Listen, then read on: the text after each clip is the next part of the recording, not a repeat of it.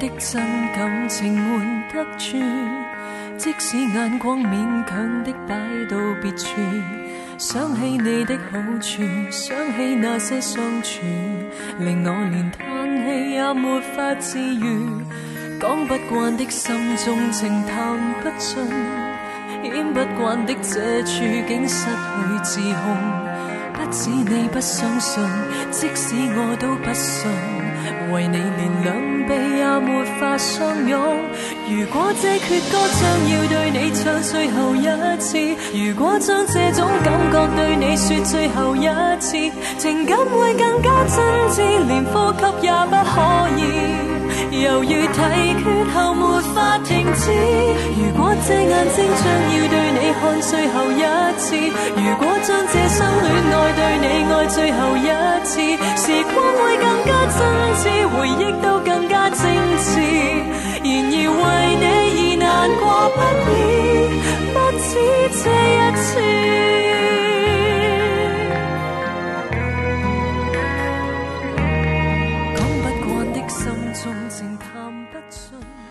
之所以说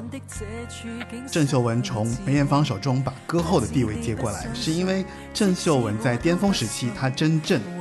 继承了典型化香港女歌手唱跳俱佳、舞台表现力优异的这样的一个华丽风格啊，以及她在面对逆境时的努力和认真，也为她在港人中赢尽口碑。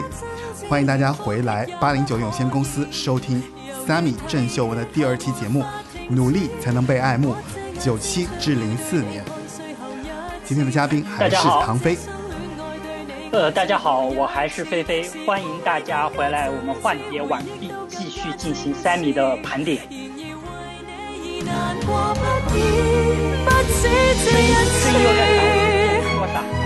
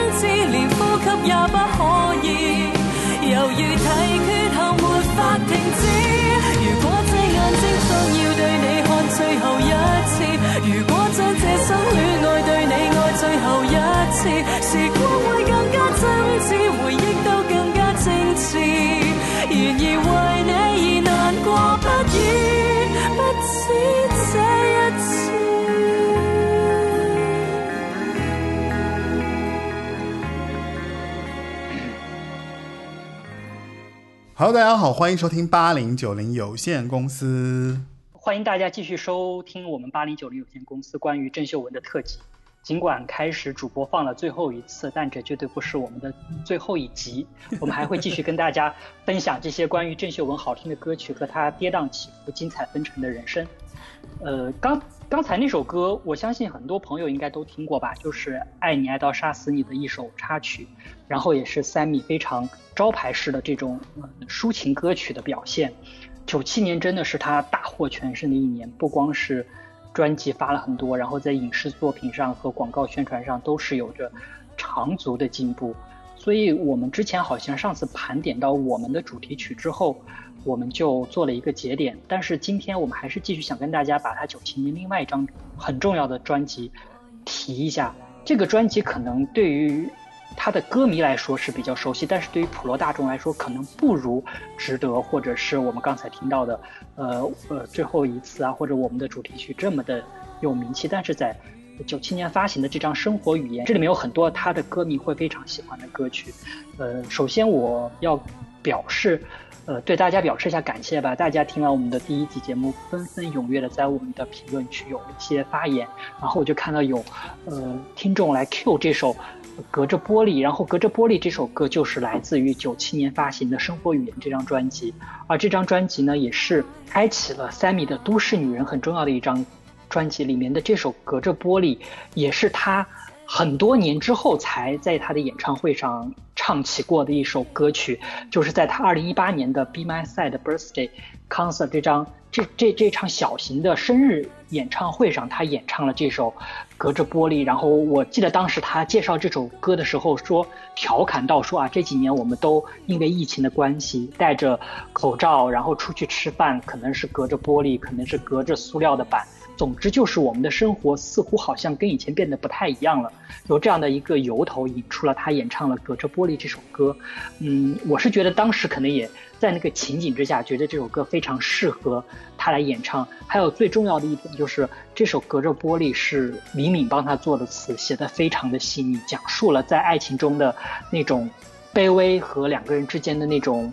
嗯，爱情中的猜忌以及爱情游戏这样的一个过程。还有最重要的一点呢，就是我觉得吧，这首歌是带来了另外一个不同的面相给 Sammy。怎么说呢？就是那个时候大家觉得啊，Sammy 郑秀文就是一个劲歌热舞擅长擅擅长劲歌热舞的这样一个香港女歌手，造型非常前卫，呃，歌声也非常的入时。每一次的歌曲不是那种引领时代潮流的舞曲，就是那种非常贴合都市人内心的。中版的这种抒情歌曲，然后有着丰富的配乐，有着非常潮流的编曲方式。但是隔着玻璃这首歌，呃，其实是带来了 Sammy 的另外一面。这首歌里用了非常简单的配乐，编曲用的只是一架钢琴，Sammy 娓娓道来。而且这首歌也非常好的展现出了 Sammy 的中低音的这种魅力。所以隔着玻璃这首歌是我觉得在这张生活语言当中非常值得去一听的歌曲。可能在当时也好，在现在也好，可能最。不是他最热门的歌曲之一，但绝对是我认为可以去值得一听，然后你会听出不一样的 Sammy 的味道的一首歌曲。这张专辑里面，呃，还有一首歌也是非常，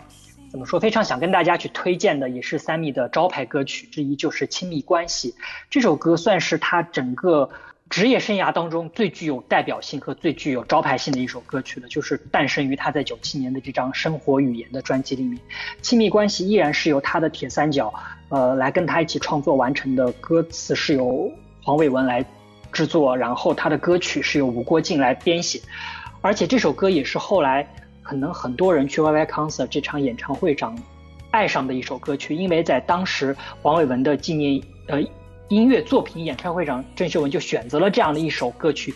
黄伟文为 Sammy 写了很多的歌曲，但是在那场非常有纪念意义的演唱会上，Sammy 选唱的两首歌当中就有这样的一首《亲密关系》。可见 Sammy 对这首歌自己也是非常满意的。这首歌不论是从他的那种中版的曲调，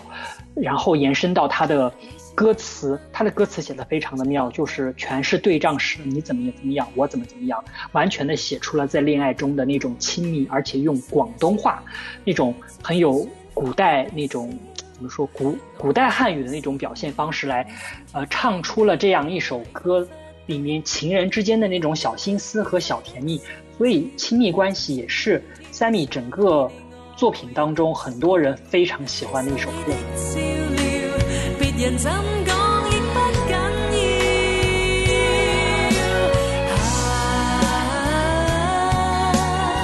做关系亲密的恋爱，但比恋爱更精彩。亲密关系特别有名气，然后也是很多人开始听郑秀文的一个。一首歌吧，它里面讲的什么？呃，每次我想说笑，你早已笑了；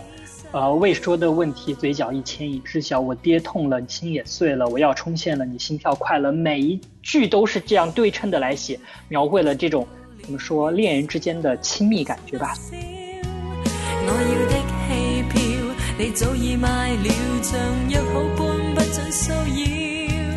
愉快的心照，怎算轻佻？想起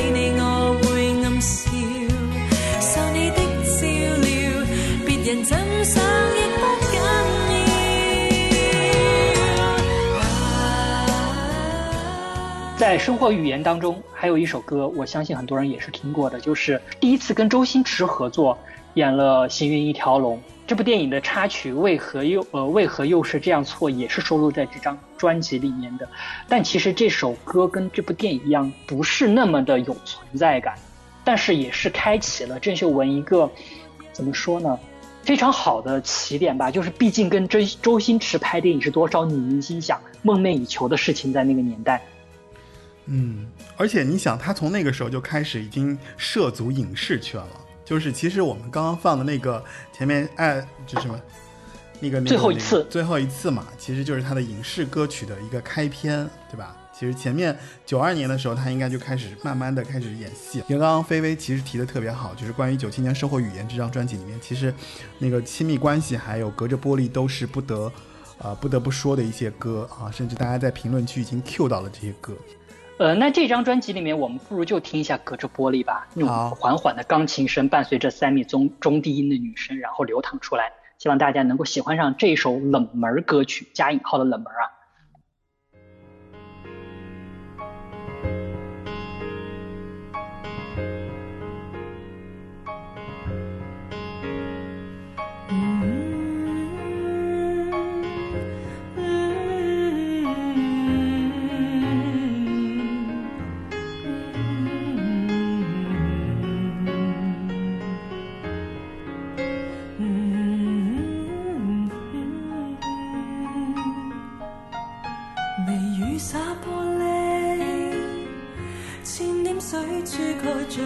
都精气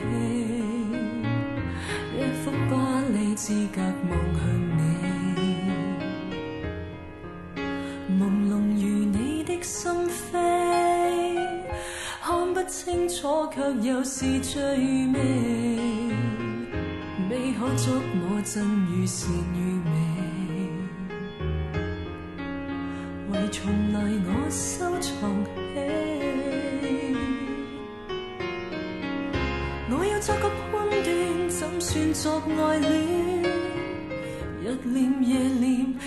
是什么原理？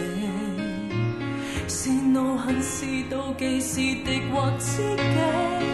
爱自于我心，记恨时叫我痛死，沉寂时靠倚窗飞。一呼一吸，我静静的去气。一幅巴黎之外是有你，迷离时暗喜云。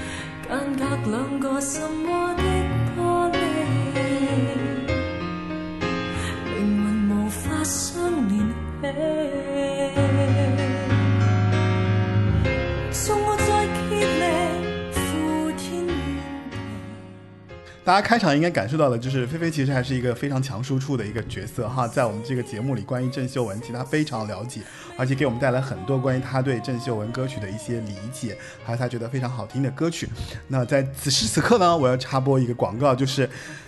八零九零有限公司已经上架了网易云音乐、喜马拉雅、小宇宙以及汽水、苹果播客，还有皮艇等泛应用型播客客户端啊。然后如果关注华语流行音乐，可以在这些平台上订阅收听八零九零有限公司。现在大家是不是已经浑身酥麻了？在三米的歌声当中，他不用劲歌热舞，一样可以把你征服。我不得不说，这首歌他唱的随意而自然，然后又情绪充沛，真的是他巅峰时期的就是非常巅峰的作品。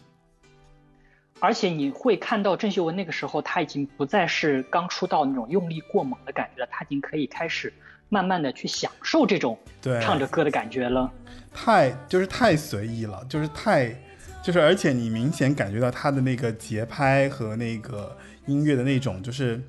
很自如的那种，就是他自己可以游荡在音乐里面的那种那种唱歌的那种氛围，所以就是嗯，还挺有意思的。不过就是很有趣的一点，就是其实他从九七年好像他在九七年达到一个他自己音乐歌曲的一个怎么说，就是音乐人生的一个一个小的巅峰之后，他其实就进入了一段小的低谷，对吧？这个其实也是因为幕后的一些原因吧，我觉得也是跟他幕后的这个经纪人的一个离开的一个有有关系吧。对，其实上期节目我们聊到，就是郑秀文在那个经纪人李静的这个帮助下啊，她一路风生水起。然后呢，华纳的这个头炮舍不得你，让郑秀文就彻底彻底走红了。随后两年，其实李静和郑秀文其实一起就是一直把这个最受欢迎女歌手的奖项拿在手里面。所以我觉得一个好的经纪人其实真的是能能够帮歌手名利双收的啊。然后，呃，郑秀文其实在华纳的曲风一应该来说是一脉相承，就是直到我觉得就是就是你前面说关于她。呃，亲密关系他应该也是那个谁吴国敬帮他写的嘛，所以其实九八年他出了那个就是《Feel So Good》里面有两首歌，其实是他一个小低谷的一个反应，就是一首是《哭泣游戏》，一首是《理想对象》，对吧？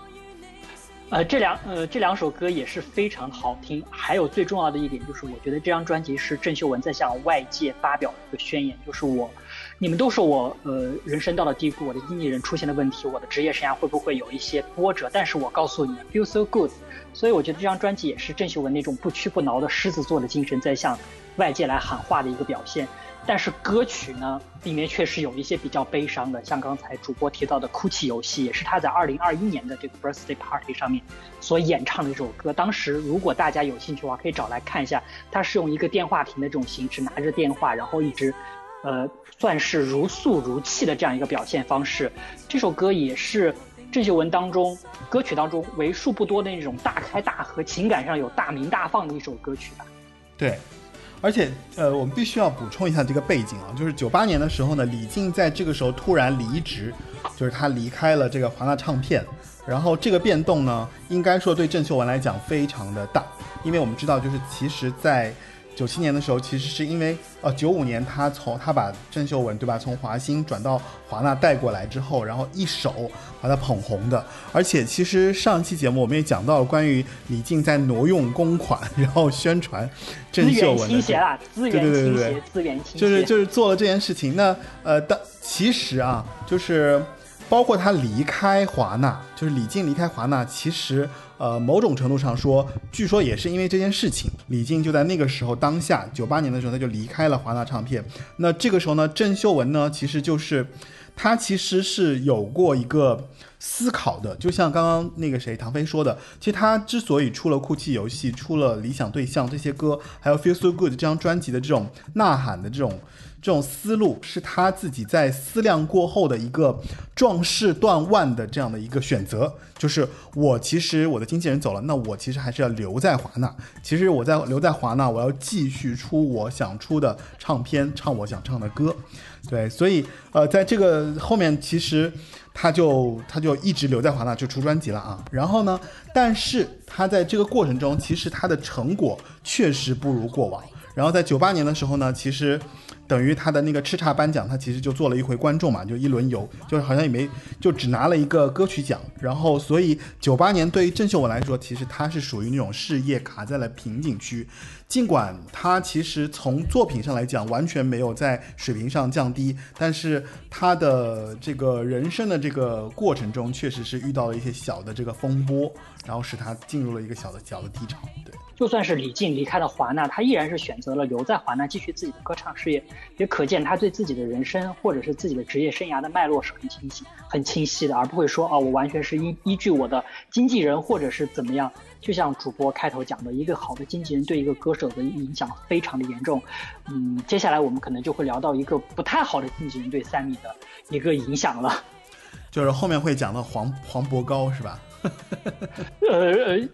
可以这么讲吧。其实也不是说对他有多么大的转变，只是他在三米的人身上确实是起到了一些正面的作用，也有一些负面的作用，并且三米的很多人生的轨迹的改变是由他而起的。呃，这也是在他九九年这一年发生的很多的事情，也发了很多的作品，然后也迎来了他新的一个唱片经纪人黄伯高的出现。但是他在签黄伯高之前，还是发了一首，发了一张专辑，叫做《听闻》。这张《听闻》也是他继续留在华纳所发行的一张专辑。很多歌迷喜欢把《生活语言》、《Feel So Good》和呃《听闻》这三张专辑是当做他呃歌曲事业转型的三三部曲吧，就是完全成为了一个都会时髦的现代女性。独立的港女的这样一个形象，这三这三张专辑，而且就诞生了很多的大金曲，像刚才主播提到的，在九八年的这个《Feel So Good》里面有《哭泣游戏》《理想对象》，还包括了他第一次跟呃当时的一个欧美的男团 All For One 所演唱合唱的这首《I Cross My Heart》，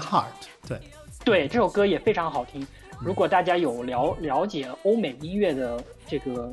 听众就知道这个当时 Offer One 在欧美有多么的炙手可热了，所以这两张专辑依然是他在没有一个好的经济合约的情况下，依然出色的完成了这两张专辑。而且我要给你提一句提一嘴，就是其实他的那个，你知道《哭泣游戏》这首歌，因为它的那个英文名叫 The Crying Game。嘛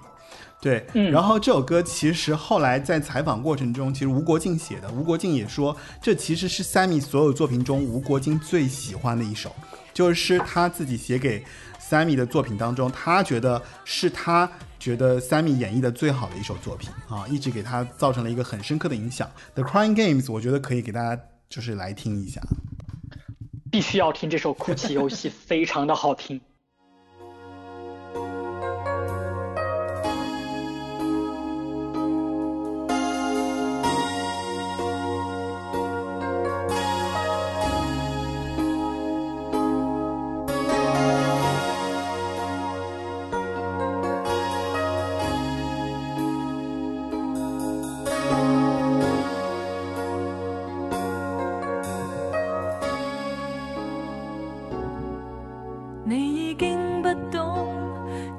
怎么方可以令我欢笑？其实你不关心，怎么深宵哭泣你都不知晓。你的思想中，怎么一点都不注重我需要？从前极美丽亦微妙，可惜浪漫用掉，这一切。再笑一秒。期望以一生眼泪兑换兑换一些欢笑与憧憬。期望以一生眼泪兑换兑换一些希冀，倦透一双眼睛。哭泣我已适应，情人无需刻意叙述。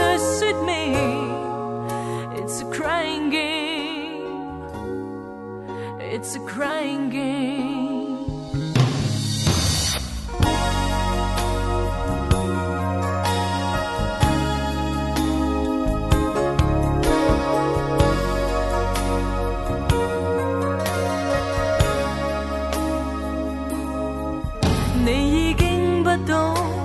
怎么怎么方可以令我欢笑？其实你不关心。我心笑？哭泣你都不知晓。你的思想中，怎么一点都不注重我需要？从前极美丽亦微妙，可惜浪漫用掉，这一切已。变化了，而我却忘不了。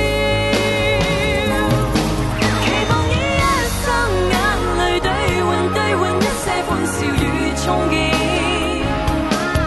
期望以一生眼泪兑换，兑换一些希冀，倦透一双眼睛。好，前面听到的就是来自于郑秀文在九八年的《Feel So Good》里面的哭泣游戏。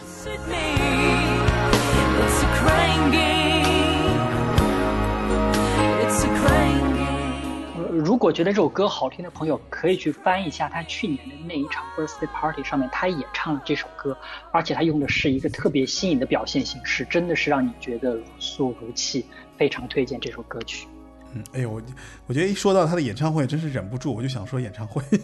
但是还是忍一忍，大家大家忍一忍，说说跟我们一起忍一忍，说说呗，我们我们我们我们下一集会讲那个关于他就是演唱会的那一些啊，就是今天其实还是会呃围绕在他九七年之后到零四年之前，就是他的一些专辑的一些历程。那前面其实我们讲了九七年他巅峰期，九八年其实小的小的波谷啊，就是有了一些小的低谷，其实。在九九年，我记得他九九年其实他拿到了那个就是十大金曲的金曲金奖啊，就是凭借那个插曲那首歌，他获得了九九年的年度十大金劲歌金曲的颁奖礼的金曲金奖。然后这个歌的里程碑意义是什么呢？就是它其实打破了呃，就是由四大天王垄断的关于劲歌金曲的金曲金奖的这个。将近有多少年？我看一下啊，就是将近十年吧。对对对对对，将近十年。呃，你看，就是说他的插曲这首歌是九九年的嘛，然后一直到九零年，九零年的时候，其实还是叶倩文和梅艳芳，就是像《夕阳之歌》焚心以火。对，然后。后面其实就是像张学友啊、黎明啊，就是一直在这个金金曲上，对，就垄断，一直在垄断。然后他凭借插曲，就是打破了这个四大天王的这样的垄断的局面。可见郑秀文当时的实力是非常不容小觑的，就是他还是在香港这么就是就是对吧，被这些老歌手统治的这样的局面下，对破局了，就被他被他。这样的一首歌，而且被他唱歌的你，当然，其实他也后面有劲敌在追，对不对？像杨千嬅啊、陈奕迅，其实在后面一直在努力的追着、追逐着他，所以就是非常不容易。那个年代，香港歌坛本来内内卷就很严重，哪像今天随便一个发张专辑、唱两首歌就拿到最佳女歌手、最佳男歌手。那个年代都是要有唱功，要有好的作品，还有强劲的人气，以及幕后还要有一大堆。好的经济跟一些团队来帮你，怎么说打造这样的一个，呃，拿到这样一个歌手的底气吧，就是你的专辑也好，你的演唱会也好，你的广告好、你的宣传也好，每个环节都不能拉胯。所以想想想，在新千年交替之际，不管是对于郑秀文来讲，或者是对于刚才主播提到的陈奕迅也好、杨千嬅来讲，都是还是为我们普通的听众带来了非常精彩纷呈的一些作品呢。就像我们刚才听到主播介绍的这首插曲，这首插曲也是有一点怎么说小小的故事吧。就是很多人都在说这首插曲里面的歌词，就是郑秀文在向外界，在向外界的这些媒体做一个怎么说，不能叫宣扬，不能说叫宣誓，只能说是我告诉你们，我现在。非常不喜欢你们这个舆论环境，因为当时对于他来说，围绕着很多负面的报道，包括他的经纪人的离开，包括了他整个可能职业生涯遇到一个瓶颈吧。就像主播说的，但是他用一首插曲，殷葵帮他写的插曲，强有力的回击了外界的一些质疑，以及来展现出了他当年势如破竹的一个气势。但是其实他九九年，我跟你讲，就九九年他出了五张专辑，非常之可怕，就是这个作品，他每一年。对作品之丰富是真的是让人汗颜。他每一年都是工作一大堆，而且他发的专辑真的就是质量又好，数量又多，所以他从九七年开始真的就是劳模级的人物，在香港，在整个亚洲都算是。不愧是卖碟女王，真的是，就是他这个称号也真的是来的来的非常的适合他，因为你看啊，九九年你看他就你前面其实提到了听闻嘛，听闻那张专辑对吧？这是一月份发的。五月份就发了，我应该得到他的那个，应该我我应该得到是那个他的呃国语专辑，应该国语国语第三张国语对。然后呢，然后九月份又发了他的这个很爱很爱，对，很很爱很爱对。然后十二月发了多谢精选集，对这这张专辑其实是一张新曲加精选，就里面其实有像阿里嘎多这首是新曲，然后还有室内室内有根据对。然后像后面还有一张国语的新曲加精选，你你知道就是，哎呀，我就觉得说他真的是很可怕，他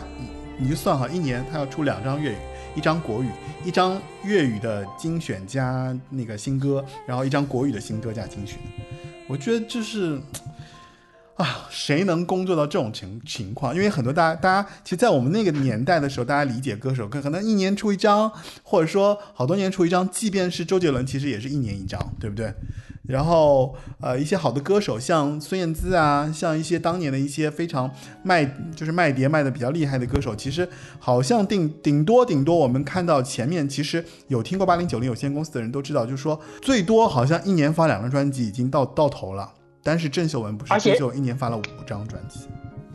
而且这两张是一张年头一张年尾来发，就就这样的速度都会被叫为劳模。而像郑秀文这种一年发了五张专辑，而且我要跟主播补充一点，最可怕，他九九年还拍了好几部电影，以及开了演唱会，还有无数的广告和无数的宣传活动，就是不知道他怎么坚持下来的。我觉得这一点也真的很可怕。这个其实就延续了我们呃上一上一期节目讲的，就是。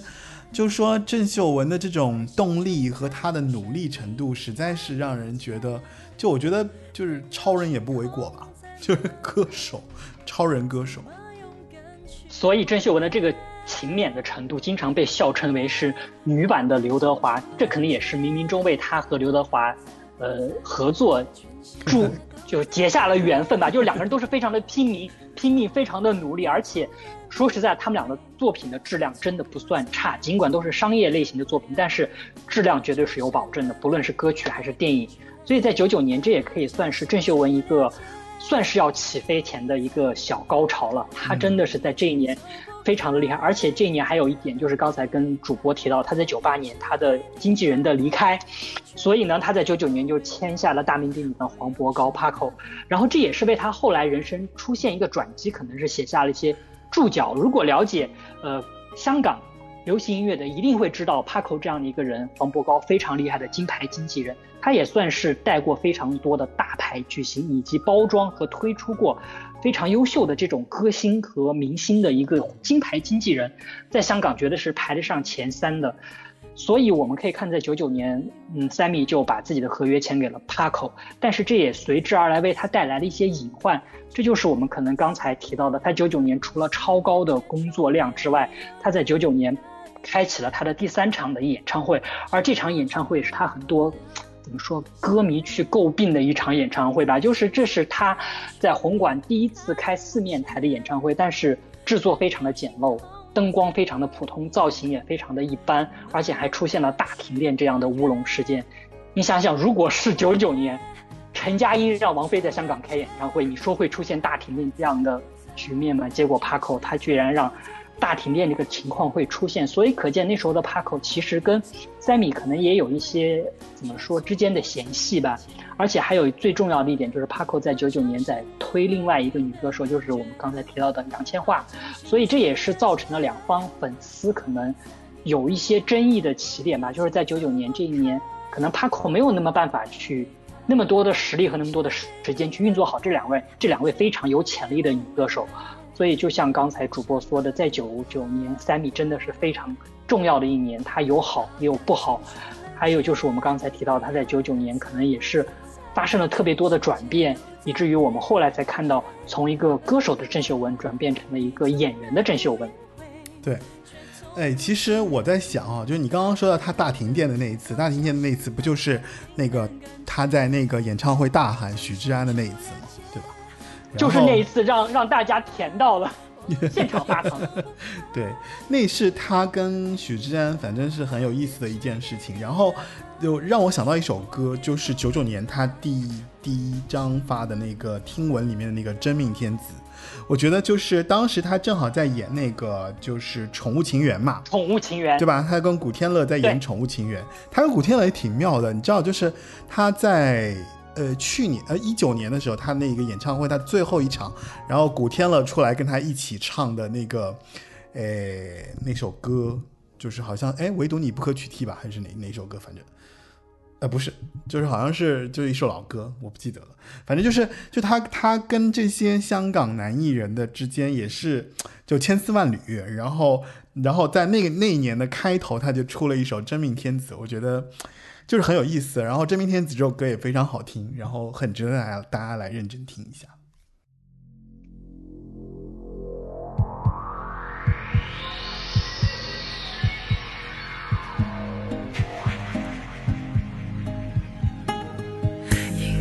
心跳，随时能叫嚣，现在对焦。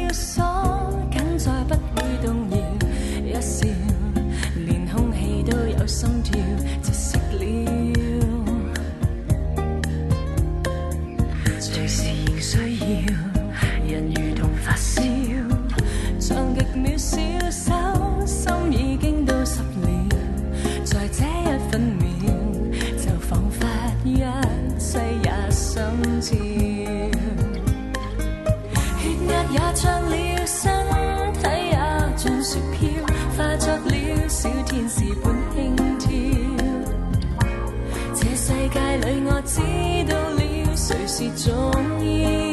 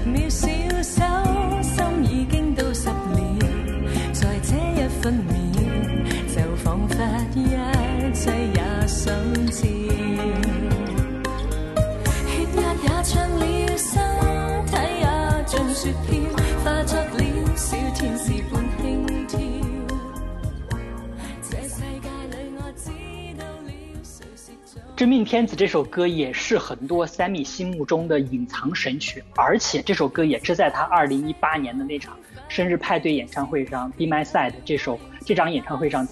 开场曲。当时音乐一响起啊，大家就知道那个九九年的夏天又回来了，那个带着 TVB 剧的味道的夏天又回来了。里面有刚才提到的古天乐啊，还有当时的郑秀文以及轩轩，轩被大家谱曲了。对，对，里面还有就是根据宠物两条狗所衍生出来的对对对都市爱情故事，也是很多人从那个时候对香港这样的都市爱情片产生了无限的美好。而且那个时候，我记得特别印象深刻，就是 Sammy 是一个嗯美黑，他是那时候追求那种美黑造型。他在里对面造型还是挺挺前卫的。然后，哎，我跟你说，你刚刚漏掉了那两个最重要的那两个角色的那个配音，你知道是谁吗？呃，请讲，我看的是粤语版的。那两个配音是陈奕迅和那个杨千嬅，你是说广播剧版版？就是广播剧版本的情对对对对宠物情缘吧？对对，在各电视里面不是，但是后来就是陈奕迅和那个谁杨千嬅，杨千嬅又实在是太好笑了，我就觉得说这个这个嗯怎么这么有趣啊？就是就你感觉好像在当时，就是就歌手其实他们其实还是有很多别的工作要做的，就不只是我要唱歌，我还要演戏，我还要做什么别的，包括广播剧啊，包括什么东西啊，就是只要有通告我就得去上，对不对？然后这个其实是。呃，我们上一期节目其实也说了，就是其实歌手在那个年代已经慢慢的发现，就是说我光唱歌是不行了，就是我还是要多期发展的。那这也是迎合了在两千呃，就是在千禧年前后，其实很多歌手都要有一个多期发展的这样的一个路子，甚至包括像那个什么大小 S 这种，还要做主持啊什么的综艺界，对不对？所以就是我觉得可能作为一个艺人，就是现在去想当时八九十年代的港台歌手，某种程度上说，他们不能称为歌手，他们都叫做八九十年代的这个港台的艺人，对不对？当时好像都是称呼为他们为艺人，就是艺人的意思就是说我其实都会做啊，都会去演戏啊，都会唱歌啊，这样。所以那个时候的艺人都是要异于常人的，艺人多，艺人艺人多能，就是你不仅要会唱会跳，还得会演会说。对，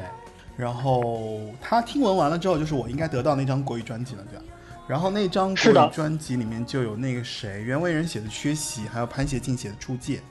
啊，就旋律性都是非常美妙的。就是如果要听的话，但这张专辑其实就是风格上稍稍有点不太统一。而且这张专辑有一个最大的问题，就是我个人觉得，就是它好听的歌就真的很好听，但是普通的歌真的是有够普通，你完全就是看得出来，当时他可能重心不会那么多的放在国语唱片当中，主题曲，呃，就他这首这张专辑的主打歌。出界跟缺席都非常的好听，特别是出界。如果你听郑秀文的国语歌的话，一定会听过这首歌。但是他其他的像把爱放开一点、黑盒子、我不快乐、坏习惯都显得格外的普通，在这张专辑里。嗯，可能城城市说话会是比较轻快动感一点的歌曲，但是你还是觉得比起他的粤语专辑，他的国语专辑在那个年代制作可能没有那么的花很多的心思来制作，所以这可能也就是在九九年。他发了这张《我应该得到》之后，国语市场好像对郑秀文的认可并不像香港就粤语市场对他认可来的那么的强烈。嗯，所以时间带到了两千年，因为这个《我应该得到》这首这张国语呃，这首这张国语专辑可能没有那么精彩的原因，所以所孕育出来的他在两千年发了非常精彩的一张国语专辑，叫做《去爱吧》，这也是我。最喜欢郑秀文的一张国语专辑，它里面不论是歌曲的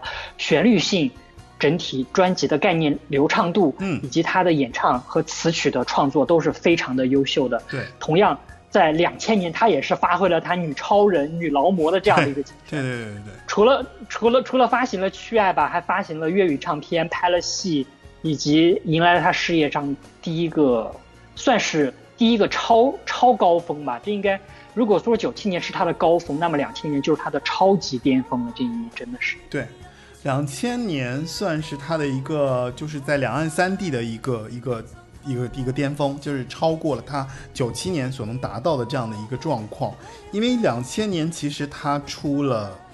那个什么嘛，就是他出的那个眉飞色舞这首歌呢，几乎是统领了整个亚洲，对吧？就是。呃，而且这首歌的这个，无论是记忆度，无论它的传唱度，无论它的市场的反响，基本上已经成为了整个亚洲记住，甚至它比原唱都来的更受欢迎一些。而且常年居长居，就眉飞色舞这首歌是长居在就是内地的 KTV 的排行榜的这个至少是前三吧，对吧？就基本上所有人，我觉得所有人如果说提到郑秀文。即即便你没有听过郑秀文的别别的歌，可能眉飞色舞大家都知道，嗯，我觉得是这样。但其实不能不否认，这是郑秀文让更多的听众来认识到她的一首歌，也是她在演唱会或者说在国语市场必须要演唱的一首歌曲《眉飞色舞》。嗯，就是那我们不如等一会儿再听这首歌吧。我们我们慢点听听这首歌，因为前面其实如果要听这首歌，我更想听萨科嘛。就是因为萨科对萨科那个版本我会更喜欢一些，因为他那个粤语版本可能更适合郑秀文来唱。因为国语歌，呃，当然他后期啊，他郑秀文在后期其实他的国语已经越来越好了，就是基本上你也听不太出来，就是他的那个就是香港的那个口音。但是呢，就是总的来说，我觉得郑秀文如果要听郑秀文，还是要听他的粤语歌。就是他即便他两个版本都有，我觉得大家可以找粤语来听。但其实我们前面还没有讲完嘛，就是我们在九九年其实还漏掉了，包括像《很爱很爱》这张粤语专辑啊，就《很爱很爱》这张专辑也很好听啊，对吧？就是而且这张专辑是人山人海帮他做，对对对对，这张专辑是人山人海帮他做的。对，就插因为插曲其实就在《很爱很爱》嘛，因为我们知道就插曲其实帮他赢得了这个劲歌金曲的金曲金奖的，所以其实《很爱很爱》当时在这个。就是他的整个专辑历程当中，也是一张不可忽视的一张好专辑。然后后来才有了那个粤语的那个《阿里嘎多》。《阿里嘎多》这首歌其实是 COKIA 的，COKIA 大家应该知道吧？就是你如果听刘若英的话，就一定要知道，就是说，因为刘若英其实就是翻唱 COKIA，对吧？就后来成为她的一个制胜法宝。唱好多，对吧？就是 COKIA 的很多歌都是她制胜法宝来翻唱的。那呃，郑秀文其实，在九九年的时候也翻唱了 Coquia 的歌啊，就阿里嘎多，多谢阿里嘎多，对，多谢的意思，对，多谢日语的那个。对，然后就是其实也在那个年代，就是因为这首歌其实唱给母亲的，就多谢母亲的关怀啊，多谢母亲。到后面其实还有一首他唱给父亲的，但我们后面再去讲啊。就是所以，如果你在九九年、两千年，如果你要听郑秀文的粤语，那其实他的多谢这张专辑其实是可以去找来听一下，因为这张专辑里面。笼络了他在九九年这个发专辑周期里面的一些好歌，什么像发热发亮啊、插曲啊、宠物啊、呃理想对象、哭泣都有啊，包括像亲密关系、唉声叹气，就基本上我们跳的这些歌里面，其实这在这张专辑里面都存在了。然后还有那个。呃，这里我要提一首，就是《爱你是我一生的理想》这首歌，其实本身是吴国敬自己唱的，然后那个就是 Sammy 自己来翻唱了一遍。呃，即便他唱的也不错，但是好像还是没有就是哭泣游戏给大家造成的这个影响的深刻。所以就是基本上九九年的这些热门金曲，基本就是我们都应该是提的差不多了。呃，主播有没有听过《发热发亮》这首歌？我听过的呀，肯定听过的呀。这首歌，这首歌的歌词非常的隐晦，它描写的一个状态，其实有点像他实践里面一样，他非常大胆，就是。在九九年，这个是算他最红的时候，大家以为郑秀文放弃了一些探索，可能放弃了一些更歌曲边界上的一些延伸，但其实，在发热发亮，好像是首舞曲，听上去非常动感，但是仔细去揣摩它的歌词，它非常隐晦的在表达一些东西，和实界是有异曲同工之妙的。其实一直是没有停过，他其实一直会有一些很禁忌的一些话题和内容，对，所以他这这这些其实是。是 Sammy 这个本身这个角色其实放在那边，包括他其实呃，如果大家感兴趣的话，就包括他后期的一些演唱会里面的一些，就是很竞技的一些内容啊，一些舞蹈啊，其实你都可以看出来，其实他对那方面的就是很感兴趣，就他其实还是很愿意去表露性感，去去去唱一些就是关于，就是我觉得某种程度上说，郑秀文其实也是一个性感小妞，就是她其实从来都没有拒绝过。就是说，表露出自己在，就是性感这个方面，包括在性的热爱上的这种展现，对，这都市女性所不可能回避的一块。而郑秀文作为香港都市女性的代言人，她自然不能够完全避开这个话题或者避开这个领域。那么，她只有用更好的表达方式和更好的歌曲来展现这一块，来展现出都会女子那种解放和自由的一些向往。嗯，那我们不如就听发热发亮吧。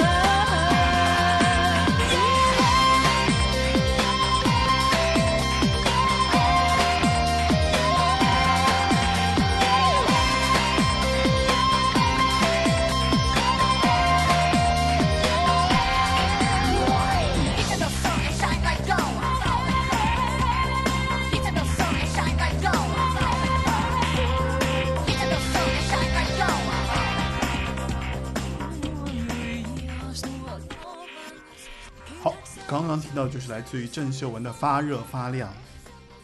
大家听到了吗？就是她发热发亮的 moment。这也是他很多场演唱会开场曲。但是呢，如果你仔细听他的歌曲，你会发现他讨论的很多话题，他表现的很多情感，其实并不是一首简单的都市流行曲。所以这也看见郑秀文，他其实在他的音乐上面是有一些追求的，并不是像大家讲的，他完全就是一个商业的拔蜡歌手。所以时间就来到了两千年，他推出了他，我觉得是作为歌手最有最有代表力的一张国语专辑。去爱吧。这张专辑必须要大推。我之前跟主播在录的时候，就陆陆续续有给他发过一些这些歌曲里的链接。我就觉得这张专辑每一首歌都好听。首先，它的制作团队就很强大，而且它当时出现的那个年代又是一个好年份。我记得是两千年这张专辑。你知道两千年有哪些歌曲出现吗？呃，有林忆莲的《至少还有你》，对，周杰伦、孙燕孙燕姿出来了，然后那一年还有。呃，王菲的《预言》吧，好像哎是《预言》那年吗？两千哦，两千年不是《预言》，两千年不是《预言》。对，反正那年的好歌特别的多，所以导致这张《去爱吧》可能就会被淹没掉，或者说大家没有那么那么多的注意力去关注它。但是作为郑秀文的歌迷，一定会觉得《去爱吧》这张专辑在心目中的地位是不低的。首先，它的制作人是马玉芬跟陈珊妮，嗯，还有。我记得好像还有廖映如帮他写了好几首的词在这张专辑里面，嗯，而且这张专辑最妙的就是收录了孙燕姿的一首 Someone 创作，Someone 对，在这张专辑里也是可以听到的，知道的请告诉我。如果等会儿有时间，主播可以给大家听一下那时候 Sammy 来唱，作为一个天后来唱一个新人的创作，其实可以看出郑秀文是非常有眼光的。后来直到孙燕姿发行她自己的专辑时候，也把这首 demo 拿出来又唱了一遍 Someone。对，呃，另外呢，还有就是这张专辑里，我要给大家隆重推荐的，就是当时宣传的非常厉害的《至理名言》。这首歌是由游鸿明帮他来制作的。嗯，就是这首歌吧，你听完之后，以后如果遇到什么呃失恋呐，或者是分手，你就不要再听什么分手快乐了，听听《至理名言》吧。这首歌比那首歌表 表达的更好，是我个人的感觉了。我真是觉得《分手快乐》是首好歌，但是过于的直白和过于的被滥用。至理名言这首歌同样是表达了分手时两个人之间的感情以及呃分手时该有的一个态度，但我觉得至理名言更加的婉转，更加的好听。另外就是在这张专辑里，我非常推荐他的第一首《我在的地方》，这首歌是廖颖如帮他写的。呃，如果大家想听有点异域风，或者说有一点 New Age 感觉的歌，我是觉得《我在的地方》是最接近、最靠近郑秀文的这样的一个单曲了。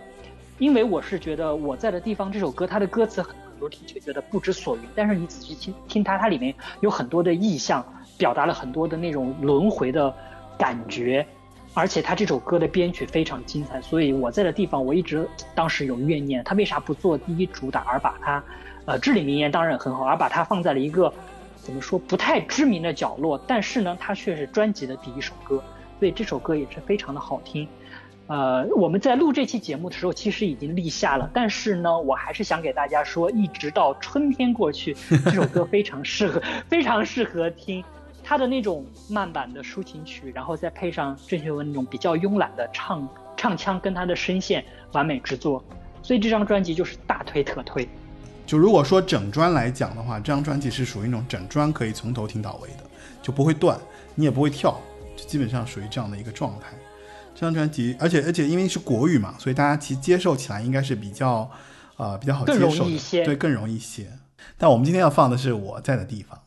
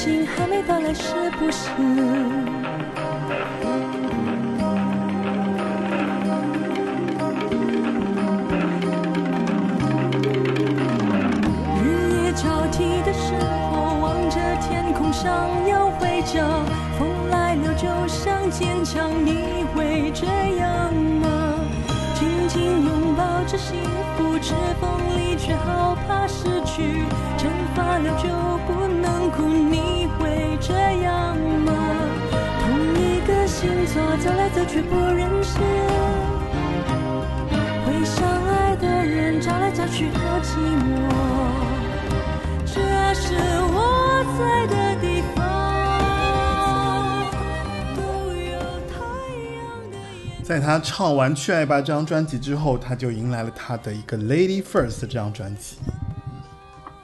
其实《Lady First》我觉得算是他两千年前后我最喜欢的一张专辑了。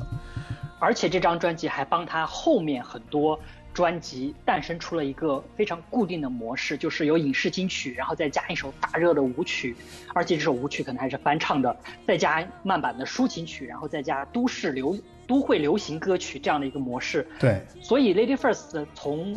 很多维度来看，都是郑秀文演唱生涯当中非常重要的一张专辑。嗯，就是他，我觉得是，就是因为在前几年前后，其实他脱离了就是默契啊、插曲这些比较荡气回肠的这种 K 歌风的歌曲啊，就是他的歌曲风格开始往两个极端就是拉扯了。一个极端就是韩式的舞曲风，就是你提到，就是我们前面讲的关于关于那个眉飞色舞独一无二，对吧？独家试唱的那个中文版、国语版，然后天衣无缝。就是还有另一个极端，其实就是感情越来的越静谧，就是他越来越沉浸式的那种感情的那种歌曲，像就是感情线上，就是在这这些两千年之后的专辑里面，其实就是这种一刚一柔的这样的一个配合，成为郑秀文的，我觉得可以算是她第二次的一个蜕变，就是她已经从原来那些就我们唱那种卡拉 OK 深情歌，其实已经到了一个就说我的我有一个专辑的一个模式，然后我有一个歌曲的模式，然后我大概就是这种类型的歌，我又拓宽了一个视野，大概是这样的一个状态，我觉得。可能新千年也是因为这个电子流行音乐开始越来越流行，包括那时候的陈慧琳，还包括可能我们现在听到的郑秀文，都是在走这样的一个风潮。可能他不太同于陈慧琳那种本土制作的电音舞曲，他选择来自于韩国节奏更加劲爆，然后编曲更加丰富的这样的一些歌曲，放在他的专辑里，连唱三首李贞贤，而且这三首歌都非常的好听。作为一个歌迷来说，尽管现在觉得有点土，但是你不得不承认它非常的好听，并且也算是怎么说为它的国语市场打开了一个非常好的局面，不不会让陈慧琳一个人只在跳舞的这个领域独独美的。如果像我们之前主播提到了，呃，像苏慧伦她有变身三部曲，那么对于郑秀文来说，她有自己的舞曲三部曲。我想问一下主播，你能把这舞曲三部曲都跟大家分别说一下吗？就是它的粤语版跟它的中文版、国语版对应的这些歌曲。我刚刚说了呀，就是煞科、眉飞色舞、独家试唱、独一无二、神话、天衣无缝、神话、神话，厉害厉害厉害，果然是就是他他的这个，因为他因为太有名了，就是我我觉得眉飞色舞真的是打开了他的一个舞曲的一个局面，就属于那就是被他统领了。感觉就是香港来的这样的一个歌手，就是可以在各大唱片行，就是我我还记得很清楚，就是包括两那个这就是你知道路边的两元店、一元店也是不停的在放眉飞色舞，就这首歌已经听到那种耳朵都要起茧子的那种状态，真的是特别可怕。就路边随便，而且你知道那天我早上，我我虽然我虽然我不太敢拿就是拉出来这首歌听啊，但是其实我我发现就是你早上起来的时候，你只要一听这首歌，你知道就整个人就是精神焕就是焕发，就属于那种就是我也不知道是这首歌怎么怎么做到的，就是它为什么可以这么的让人的让的情绪就是起来，然后而且它的那种激昂的状态是属于那种瞬间就让你啪就像一个什么像。就是鸡要开始打鸣了，就早上鸡要开始打鸣了，为什么一定要是鸡呢？有那么多动物，为什么一定要？就是就是你感觉，因为鸡血嘛，就是感觉那个鸡血往上涌，就是早上就特别的充满活力，然后你知道梅飞哒哒哒哒哒就开始了，你知道吗？然后就是哒哒哒哒哒哒就开始了，就是反正我就觉得眉飞色舞还真的是挺厉害的，而且煞科当时还只是粤语嘛，就是其实他的那个大家受欢迎的程度其实还没有到眉飞色舞，一到眉飞色舞，我觉得说真的是疯了一样，就是真的感觉就是在那两三年，大概两千年前，我觉得是零四年之前，基本上眉飞色舞属于那种舞曲统领的。我觉得没有任何一首歌能超过眉飞色舞，即便是他自己翻唱李贞贤的后面两首歌，其实后面两首歌都没有超过眉飞色舞的这个高度，我觉得。呃，说实在的，这也是他在演唱会当中歌迷最期待的一个环节，就是把他这些舞曲编排在一起，而且眉飞色舞。就像主播说的，眉飞色舞一定是放在 C 位的。但是我个人其实觉得眉飞色舞现在来听，它虽然是好听的，但是很有那个年，就是那个年代感吧。他嗯翻唱的这三首歌里面，其实我个人会比较喜欢独一无二，就是独家试唱的那一版，那一版更加具有东方的古典韵味。对，怎么说，就是舞曲跟古典。结合的非常好，就是我觉得可能是因为那个中国的那个五五声调式吧，而且跟当时陈慧琳所演唱那些电子舞曲，包括跟嗯我们刚才提到的眉飞色舞都不太一样。独一无二，他用了很多大量的古典的中国的乐器，再配上强劲的节奏，以及郑秀文的那种非常稳健的唱法，不会是那种一惊一乍式的。因为很多唱快歌，他会沦入到或者他会陷入到一种。自我自嗨式的唱法，但是郑秀文在她这三首歌中表现的都是非常的稳定，而且把她声线的魅力是完全展现出来。这就是为什么我们现在听到这三首歌，可能会觉得编曲可能会觉得它的配乐会非常的土，但是她的演唱会让你觉得还是那个味道，还是好听的。这跟郑秀文的演唱功力有着分不开的关系。Make it!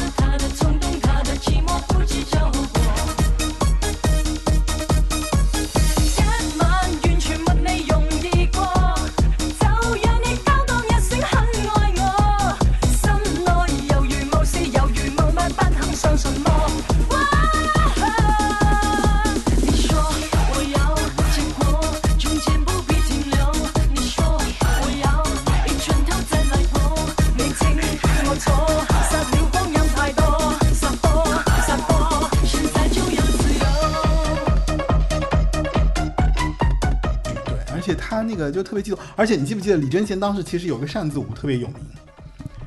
就是手指带着麦克风，然后拿着扇子。我记得孙悦就大陆的那个女歌手孙悦还有跟他合作过，但其实现在李贞贤那个版本你会觉得很土。我觉得其实不是哎，其实我是觉得就是说，因为他他的当时的这个舞曲啊，就韩国在做这个舞曲的，其实就是有一点借鉴了这个这个亚洲的这种整体的这种曲调还有风格，所以它特别东方。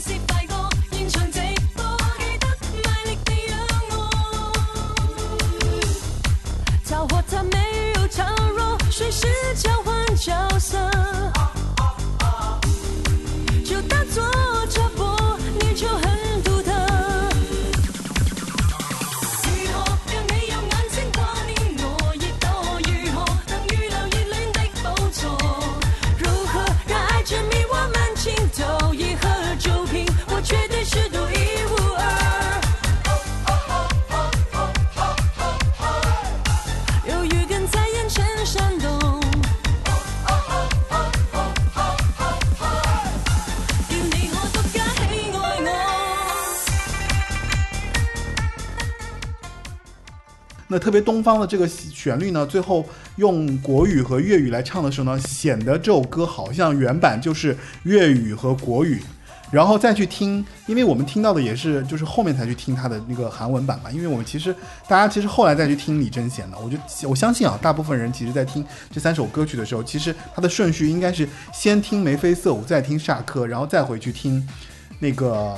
李贞贤那个版本。了不了不地的，有的人可能先听粤语，再听国语，再听那个韩文。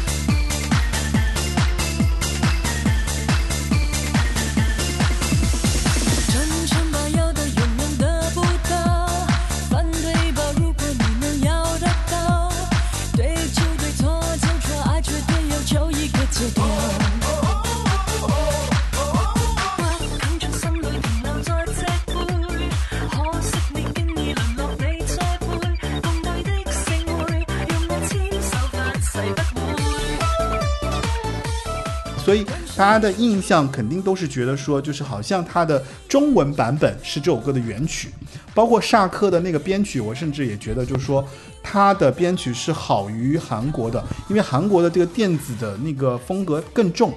啊，到了国内呢，他们其实为了稍微轻一点，所以他们做的更轻摇滚一些。就是反正我觉得他那个电子的风格会更轻快一点，所以他就更容易被传唱啊，就使得大家在听眉飞色舞的时候就觉得说这个歌好像它的本身那个感觉就是它的这个这个这个版本啊，就像原唱一样。哎，我我现在想想看，其实你说独家试唱。呃，独一无二和那个眉飞色舞，所以那这两年特别流行的那个芒种，其实也是这种路数，对吧？你觉得呢？我没听，我没听过芒种，是不是抖音神曲啊？对啊，芒种你没听过吗？芒种你肯定，芒种也是一一样的呀。听过。他其实也，但我可能对不对不起他的名字，我可能对不起来他的名字。就是呜呼呼呼，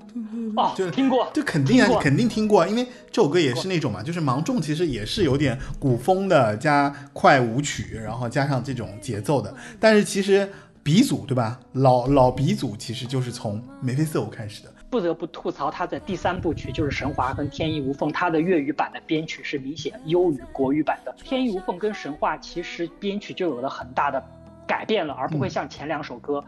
他的粤语跟他的国语在编曲上基本上是保持一保持一致的。回过头来说《Lady First》啊，《Lady First》其实像感情线上，当时这首歌是因为孤男寡女嘛，对，孤男寡女算是他电影，应该是他电影打就是头打头炮的这样的一个作品吧。呃，孤男寡女怎么说呢？孤男寡女应该算是郑秀文从一个女明星转变为一个电影女，呃，叫一个女歌手转变为一个电影女明星的最重要的一个转折点。嗯，像主播刚才讲的，其实香港那个时候有很多的广播剧，嗯，像嗯《宠宠物情缘》就是陈奕迅跟杨千嬅去做的，而这个孤男寡女本来也是一部广播剧，后来就是因为在九九年的时候他签了 Paco，然后黄渤高是打算在歌坛上面另捧新人的，然后就让呃。鼓励郑秀文去尝试演这部电影，而且这部电影是几经辗转到了杜琪峰的手上，嗯，而且他的卡斯非常的厉害，所以呢，郑秀文就出演了孤男寡女，然后这部戏就成为了他的那一年的代表作，也是很多人很多内地的朋友看到香港都市白领的生活以及他们的感情，都是从孤男寡女这部电影开始的，同时也是造就了郑秀文跟刘德华这样一个荧幕情侣形象的开端，对，同时感情线上也是那一年的十大劲歌金曲。帮郑文帮郑秀文是拿奖无数，这首感情线上，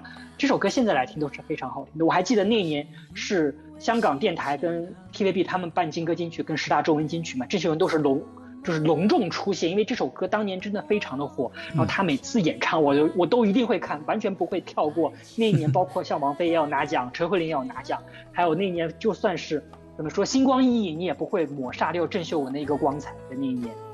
对，所以你看啊，他《Lady First》里面有两首，一首《煞科》，一首《感情线上》，已经让他就赢进大家的这个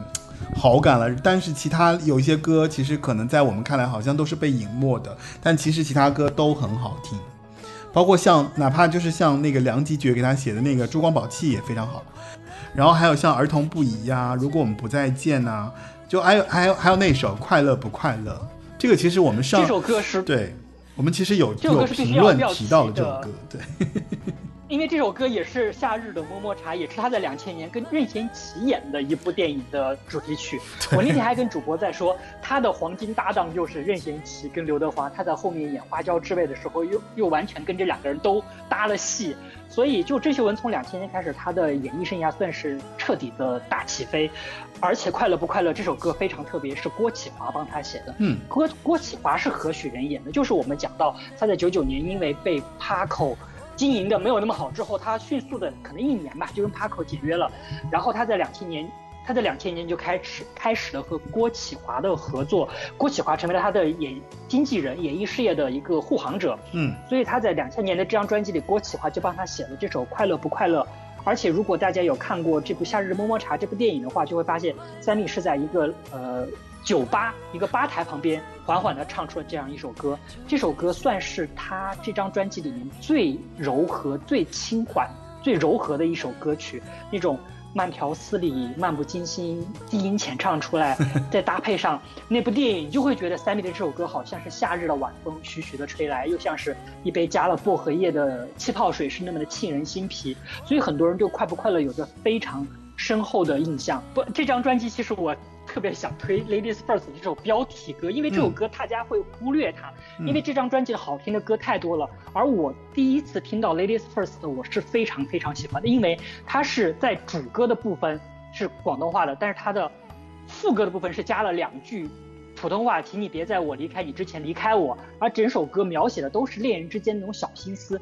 我觉得跟她当时的那种港女都市白领的形象特别的契合，有一点小脾气，有一点小可爱，会恋人之间闹一点小别扭。而且《Lady First》是那种属于很轻快的歌曲，像极了新千年，大家都觉得有着无限的可能，非常轻松、非常 relax 的那种感觉。所以我觉得《Lady First》是她很被忽视的一首好歌。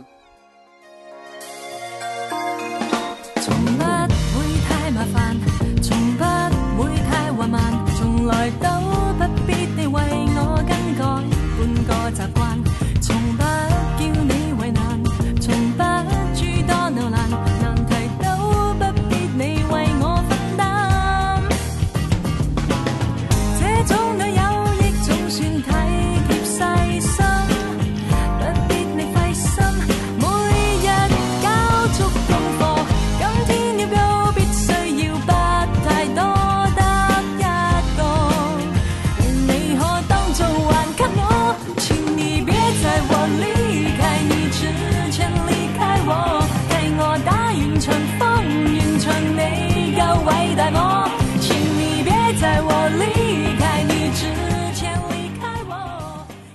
哦，对，两千年其实还有一张《Love Is》，我的妈呀，真的是太多。这张专辑不得了，《Love Is》这张专辑不得了。《Love Is》，《Love Is》是那个《Love Is》，好像就是他，因为他那个独家试唱就在这张专辑里面的，对吧？就是就是他的这个眉飞色舞的，呃，后面的这一波。然后就是我们刚刚说的，就是它其实有快歌舞曲，然后有像这张专辑里面有如何掉眼泪，如何掉眼泪，其实他后期的演唱会里面经常会唱到这首歌，对，然后还有就是像，对，这里面还有大名鼎鼎的陈珊妮给他写的《禁果花》和六字真言，哎，我觉得刘陈珊妮真的是就是给自己写的歌都是那种鬼鬼怪怪，给他写的歌就是真正的流行歌就给了他。六字真言就是非常好听，而且非常的大流行的这种歌曲，然后就给到了这个郑秀文。然后后面还有那个像哦，那个谁，肖邦写过的歌，就是林夕给他写的词。对，这张专辑还有一首超级我很喜欢的歌，叫做《请付入场费》。对，这首歌非常的小品，非常的有趣，不是他后面会经常会听到的一首歌曲风格。而且就像主播讲的，这首这张专辑里有《如何掉眼泪》这首歌就赢了们帮他写的，呃 Y Concert 他就唱他就唱了《如何掉眼泪》和《亲密关系》这两首歌都已经出现了，可见这两首歌在他心目中的地位也是非常高的。对对对对对，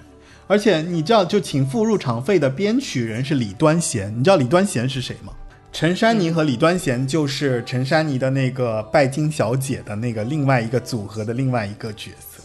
就是他们当时不是出过两张专辑嘛，就是呃《拜金小姐一》和《拜金小姐二》，然后《拜金小姐》其实就是当时我特别喜欢的这两张，就是番外，就是算是陈珊妮最番外的两张作品。其实也是人山人海嘛，就是像蔡德才啊、梁翘柏啊，还有就是这些梁基爵，就其实都是在。他两千年前后其实是都是在怎么说，在香港算是给所有歌手都做很多很多作品啊。然后郑秀文呢，也在那个年代呢，也唱到了很多他们的作品，嗯，非常不错。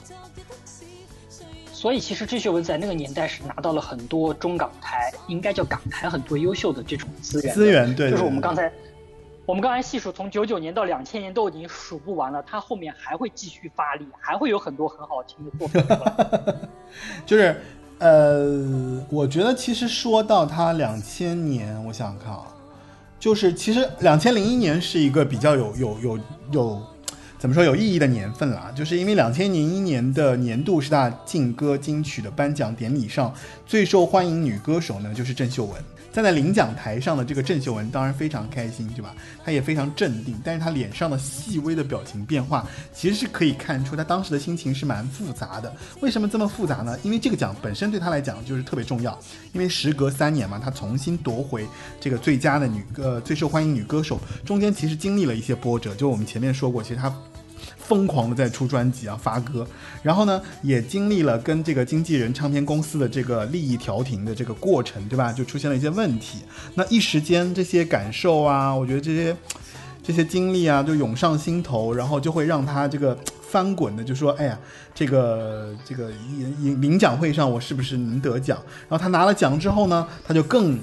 翻滚了，为什么呢？因为他惦记的就是男歌手是花落谁家，会是许志安吗？所以就是零一年，其实当年就是因为终于轮到后来轮到那个最受欢迎男歌手奖的时候，就是颁奖嘉宾其实是就是颁奖嘉宾明显是经过就是精心挑选的，就是梅艳芳。然后梅艳芳其实当时打开信封的时候，把这个名字看了一遍又一遍啊，然后他就对着台下说。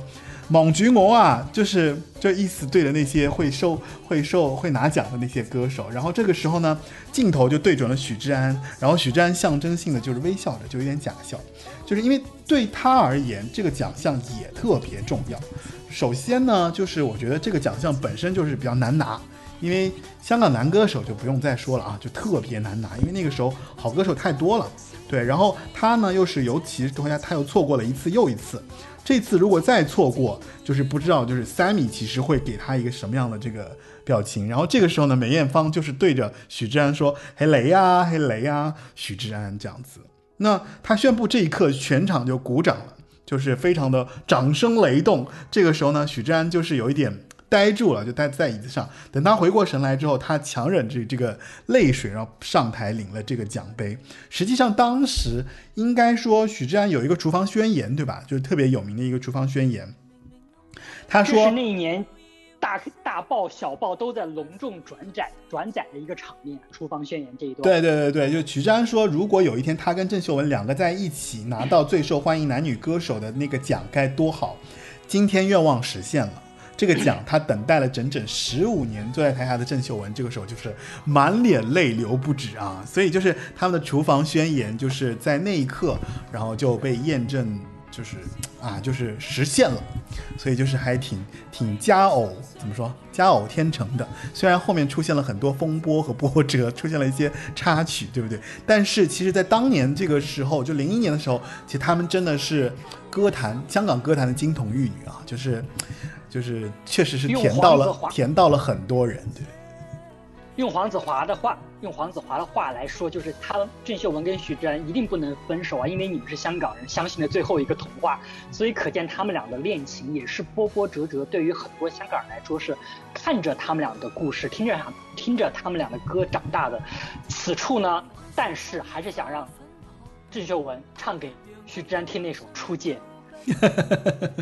尽管大家可能。希望我们来大讲特讲他们俩之间的故事，但是我还是觉得郑秀文既然选择了他，那么就一定有他的道理，并且陪伴郑秀文这么多年的人一定是许志安，他看到和我们不一样的面相，所以我们只能从那几个重大的事件来得知郑秀文跟许志安他们的感情的变化的路径，像他九九年红馆大停电的时候起。喊到许志安，让安仔救我，以及到两千零一年的时候这样一个厨房宣言，再到后面的故事，我们可以看到风风雨雨这么多年，他们可能感情可能已经超越了这样的一个呃男女之情吧。我相信他们俩都是成年人，我们不需要再去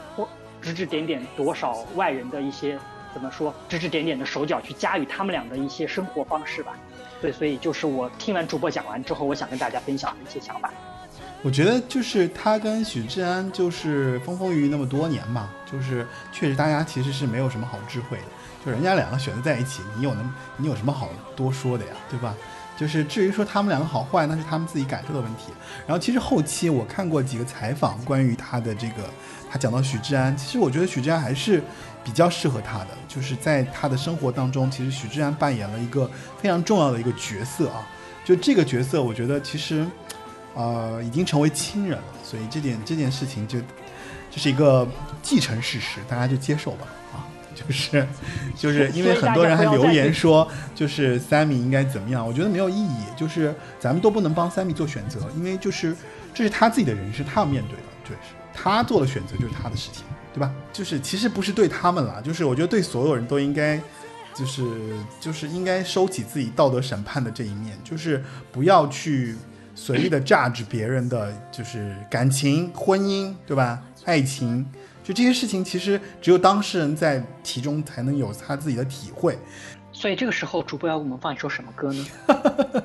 我觉得要不要放一首《跳伞》算了。那你不如放《半空中》，都是一首歌，对吧？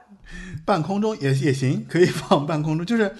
嗯，就是其实我觉得就是跳伞和半空中，因为这这首歌是那个嫁给有钱人的插曲嘛，然后粤语版本就叫跳伞，然后国语版本叫半空中，然后这首歌的曲子是梁咏琪写的啊，然后我觉得还挺了不起的，就是因为梁咏琪后来写了花火，就在哎也是两千年吧，好像。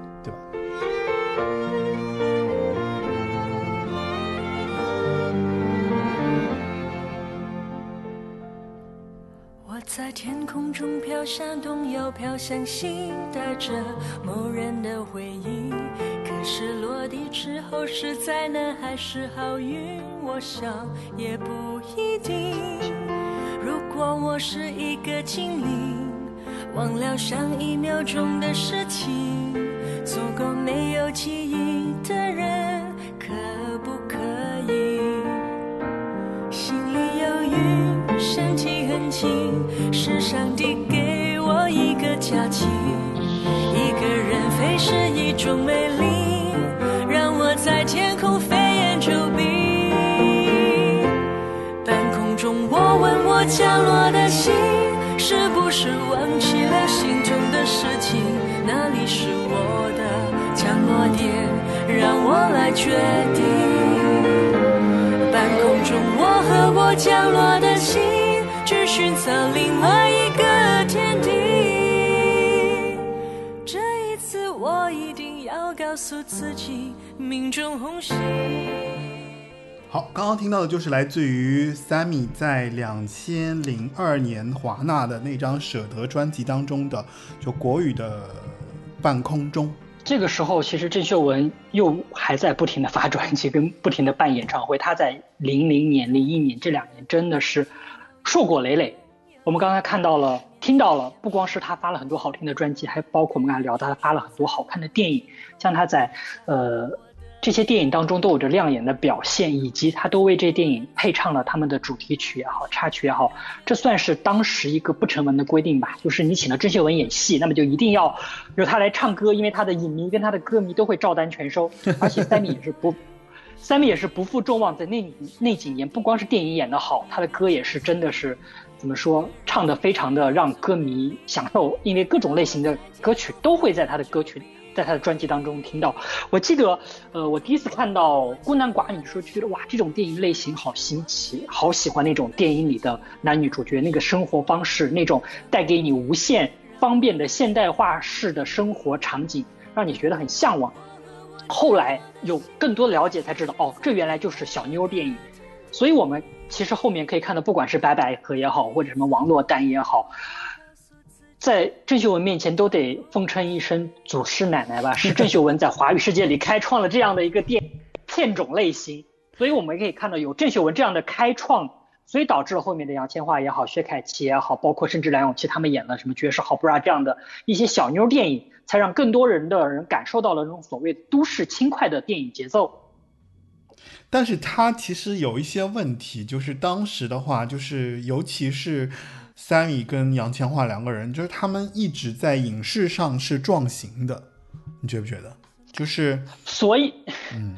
所以这个话题我一直不太想讲。就郑秀文跟杨千嬅，他们俩并不相似，他们的歌路不一样，他们的戏路有重叠，是因为他们经纪人发现了这样一个制胜法宝。嗯但是杨千嬅跟郑秀文很快就意识到了，他们俩就开始走自己的道路了。所以我们可以看到，郑秀文她在后面接了包括像《长恨歌》这样的可能不成功的电影，而杨千嬅也顺利的找到了像《志明与春娇》这样帮她成功转型的电影。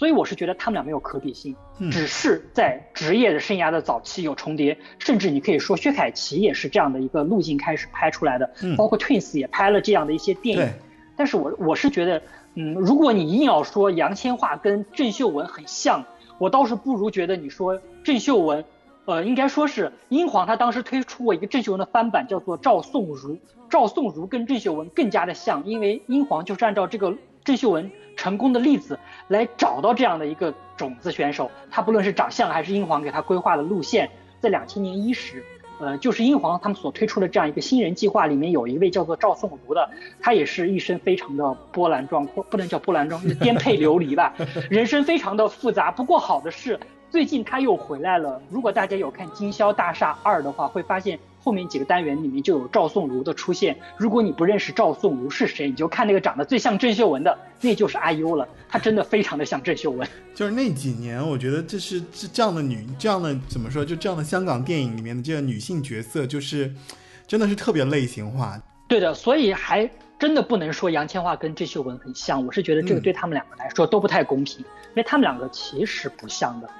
所以只是造成了我们内地很多听众会觉得后面经过港媒的报道渲染，以及很多媒体的推波助澜，会觉得啊他们俩有明争暗斗啊或者怎么样。其实我觉得并没有，他们俩其实反倒都是情商很高的两个人。后来我们有知道郑秀文的演唱会还邀请过杨千嬅去做嘉宾的，对对对对对，就最后其实他们在演唱会上有一起合作唱唱歌啊。今天其实，在结尾的时候，最后我会放一首他们合唱歌曲啊。然后对，但是其实我们可以继续往下讲啊，就是他其实在零二年有一张《Becoming Sammy》的那张粤语，其实是全部由林夕和陈辉阳一起来做的这样的一张专辑。我觉得是比较比较特别的一张专辑，就是大家可能了解说林夕其实给了杨千嬅，给了王菲那么多好的作品，其实好像在 Sammy 的这个身上其实是没有输出的。但实际上在两千零二年的时候呢，林夕呢也给就是 Sammy 写过一整张专辑，这张专辑就是《Becoming Sammy》。然后这张专辑里面，从忘不忘记不起啊，心甘命定啊，心甘命定算是他前期的一个主打歌，然后心甘命定也是二零零二年的百事的可乐的这个广告歌啊。但这张专辑前面半张，我觉得相对来说旋律性没有那么强，到后面回来我身边之后，整个就是 B side 整个专辑都很好听，尤其到最后就是你的前半生。那你的前半生，我觉得大家可能如果了解林夕的话，应该会觉得说。应该会很清楚，就是说林夕其实，你看他给王菲写过《约定》啊、《守时》啊，给陈奕迅写过《明年今日》，对不对？就是对的，就是他总有一种就是这种女性的这种细腻灵动，是因为林夕的偶像就是亦舒，这个大家应该很了解，对不对？就明白，就是说亦舒其实有一本小说叫做《我的前半生》啊，所以那。呃，你的前半生这首歌其实是唱给父亲的啊。呃，林夕其实是有一段不太愉快的这个童年的经历的啊。他其实多次在他的随笔和他的歌词里面透露出他自己父亲非常严厉以及非常暴力的一面。像那个李克勤有一首《晚安》里面，其实他就讲过，就是当年幼爱偷听，当习惯隔壁一晚间吵架声中变换。所以就是你从他的歌词里面都可以看到，他感受到他父亲的那种威严，在他生命中的一些。状态。那当他把这些伤害转变成歌词写给郑秀文的时候，其实他的歌词里面就提到了，就是说突然的期望紧握你的手，不必介怀尊卑，一起把背重游旧地，但求能别害怕你。也许趁热茶冒着水蒸气，谈论幸福家庭怎么建起，就是有一种。岁月如常，然后走到一个就是年纪之后，然后可以跟父亲成为朋友，然后聊一聊幸福是什么，爱情是什么，人生是什么的时候，所以这个其实也是表达了，可能也是这个这个 Sammy 的一些主人公的一些幻想，他讲到了就是年轻时候的这个恋爱的段这个片段，对吧？然后又在这个非常善感的心里面去提到了。讲到了他的这个父亲，所以我觉得《Becoming Sammy》是一张非常温柔的专辑啊，是林夕给了 Sammy 的一个全新的一个怎么说定位，就是当大家了解两千年前后，其实 Sammy 被舞曲统领整个市场之后，其实大家已经没有在在温柔日常叙事中找到 Sammy 的这个角色了，就包括他性感的，包括他演唱会的那些。那些深情的，对吧？就是过度深情，还有就是过度这个劲劲爆。但是这种日常的岁月的这种流逝的这种作品，其实，在 Sammy 的这个 Becoming Sammy 这张专辑当中，其实是展现的比较多一些。所以这也是他后期在两千年后期一张，算是他在 Flop，对吧？他零四年不就 Flop 了嘛？就去拍那个长恨歌就 Flop，在他 Flop 之前的几张不可多得的好专辑之一。我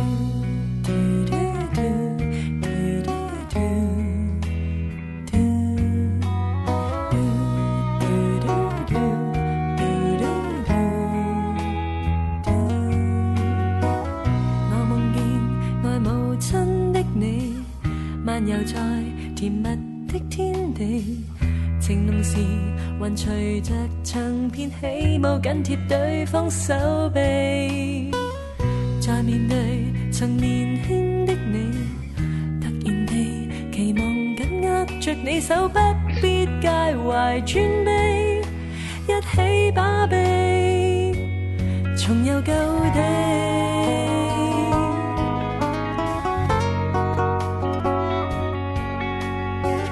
但求能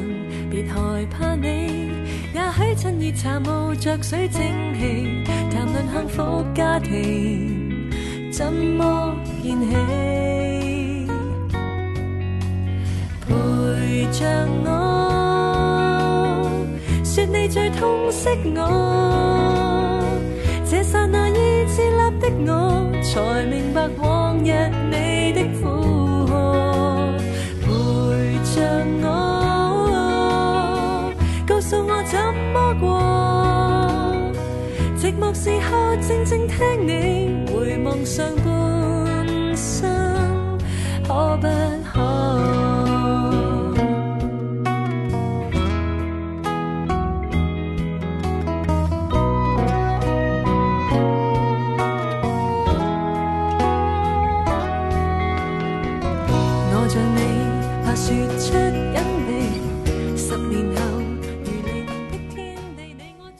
播刚才有跟大家分享到，他在零四年，应该说从零二年之后，他的声势就开始渐弱了。所以在这里我要跟大家分享，就是在他零一年还有一张非常好听的专辑，也是我最后一张仔细的每首歌都听了很多遍的一张粤语专辑，就是《温柔》。嗯我不知道主播对这张专辑还有没有印象？这张专辑里，他当时第一主打歌啊是 交换嘛，交换温柔，就是一首非常温柔的广东抒情曲。然后神神话就是对跳伞，但是这张专辑里我最爱的一首歌，你猜是哪一首？你爱我爱不起很好听，但我最爱的不是它，我最爱的是幻灭时间。啊，嗯，你爱我爱不起，其实这首这首歌是有非常多的故事了，就是林夕跟柳重言的再次合作嘛，对之前写了红豆，对对对然后这次写了你爱我爱不起，非常好听。你爱我爱不起，就是非常好听，就是属于那种，就是如果大家了解，就是写过《红豆》的柳重言给给了王菲的《红豆》，那其实他给了 Sammy 就是《你爱我爱不起》，是他 Sammy 后期比较经典的一首歌曲。嗯但是这张专辑我其实印象最深刻的，到我现在还会听的是《幻灭时间》，因为这首歌跟他所有都不太一样，跟这张专辑包括他前几张专辑的风格都不太一样。这首歌是由陈绮贞陈绮贞吧，陈绮贞帮他写。他之前其实也翻唱过陈绮贞的《还是会寂寞》，哎让我想一想，哎，还是会，我觉得啊，但是我觉得没有那个味道。嗯，我觉得啊，就是其实 Sammy 在两千年前后，其实他有一点点这么，我觉得有一点，就有点过于骄傲了。就是他有一点什么情况呢？就是因为他什么歌都能唱嘛，所以他的两千年前后，因为他的这个舞曲盛行，然后让他在全亚洲都称霸，对吧？大家都知道有一个香港有一个唱舞曲的这个郑秀文，不管知道他不管是不是熟悉，但是都知道，就是郑秀文是一个唱舞曲出身的这样的一个歌手。然后她呢也获得了很大的声势啊，所以其实我觉得在两千年前后，就是你我们我们大家熟知的是好像零四年起她。因为他演那个《长恨歌》没有找到角色的这个感觉，然后又又又忧郁症犯，然后就整个人处于那种进入了一个他人生的一个最大的一个低谷。但是其实我觉得这某种程度上说，在之前其实他有一些隐现的这个状态，就是他从两千年开始，你看他连还是会寂寞都要翻唱，我真是无法理解，就是。你作为一个歌手，你厉害吧？你该翻唱翻唱就算了，你翻唱一些国外的歌手算。你国内就是好像他有一种状态是什么？就是谁的歌我都拿来唱一唱，就是就是我对我自己已经自信到了一种，我觉得是有点自负的状态了。就是确实你唱歌是好听，确实你唱歌能力是强，但是你也不至于说就是谁的歌你都能唱，对不对？我觉得是这样的，所以就是显现了在那个时候，嗯，呃。主播对 Sammy 的批判，我们可以留到谈 Sammy vs Sammy 这张专辑的时候说。我只是想提一下，就是在《温柔》这张专辑里，他跟陈绮贞合作的这首《幻灭时间》是一首非常不同风格的歌曲，而且陈绮贞给他营造了一种迷幻、都市感的那种落寞的幻想空间。所以我们在《幻灭时间》这首歌里可以体会到一个更加冷漠、更加疏离、更加迷幻的郑秀文。然而这首歌却是一个台湾小清新的鼻祖帮他做出来的。并且歌词又是李敏帮他写的，对，所以《幻灭时间》是一首非常好听的歌曲，就是大概零一零二年，他还是有一些这种，就是特别状态特别好的这个这个歌曲的出现。因为其实在这个这两这两三张专辑里面，其实好多歌他都后期就是都有会拿来唱啊，就是会就是他还是能翻唱的歌，能翻唱自己的歌实在是太多了。就我们不得不说他这个。对吧？就是我们上一集的歌的标题，它真的就是一个西西弗斯的歌后，就是，人家作品实在太多了，对吧？上百上百首，真的太可怕了。但是幻灭时间，我好像从来没有在任何的现场演出中听到他演唱过这首歌，因为幻灭时间可能跟他的形象，或者他自己可能都忘记还有这首歌了吧。好的，哎，我们要要放吗？可以放一点啦，给大家听一下这首歌，真的是完全很台湾文艺清新的那种。空灵跟迷幻的感觉。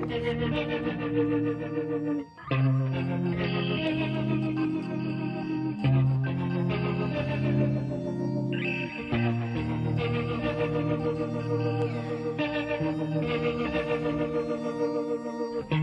离泡沫似幻觉热情也有似幻觉仍能泡沫里寄居走极度快乐陪同我说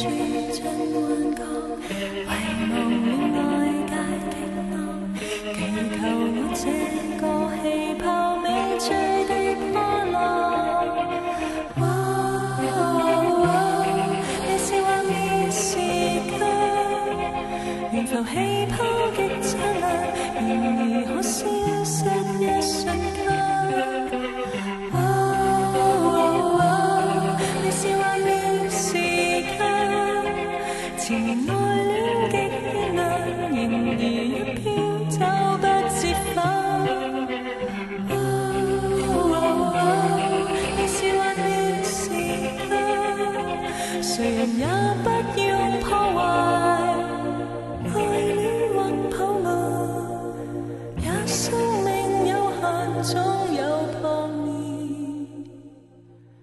然后我们就要说 Wonder Woman 了。Wonder Woman 那张专辑呢，我就觉得说很妙，很妙。就是这张专辑其实跟后期两位歌手都产生了巨大的联系。一个就是前面其实跟杨千嬅的一个联系啊，因为杨千嬅后来也有了 Wonder Woman 这样的一个单曲和专辑。杨千嬅是 EP 的。然后呢，还有最搞笑的就是这张专辑里面其实有一首歌叫《神奇神奇女侠》，对吧？其实就是 Wonder Woman 嘛，对吧？神奇女侠不就是 Wonder Woman 的这个？就中中翻的结果嘛，就是，呃，谢安琪有一首歌叫《神奇女侠的退休生活》啊，那那神奇女侠是谁？神奇女侠就是《Wonder Woman》这张里面的这个郑秀文。所以我觉得香港歌坛蛮有意思的，就是好像这些，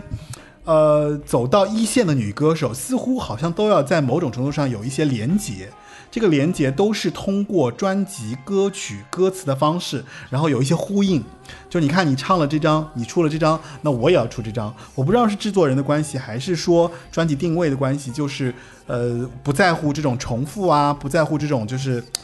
就是有一种承前启后的这种感觉，就是好像你唱了我也要唱，就是你唱了之后我再唱一版，或者说我唱一个改编版，或者我改一下歌词，或者重新写一首歌，但是我的内容可能是上下级的关系，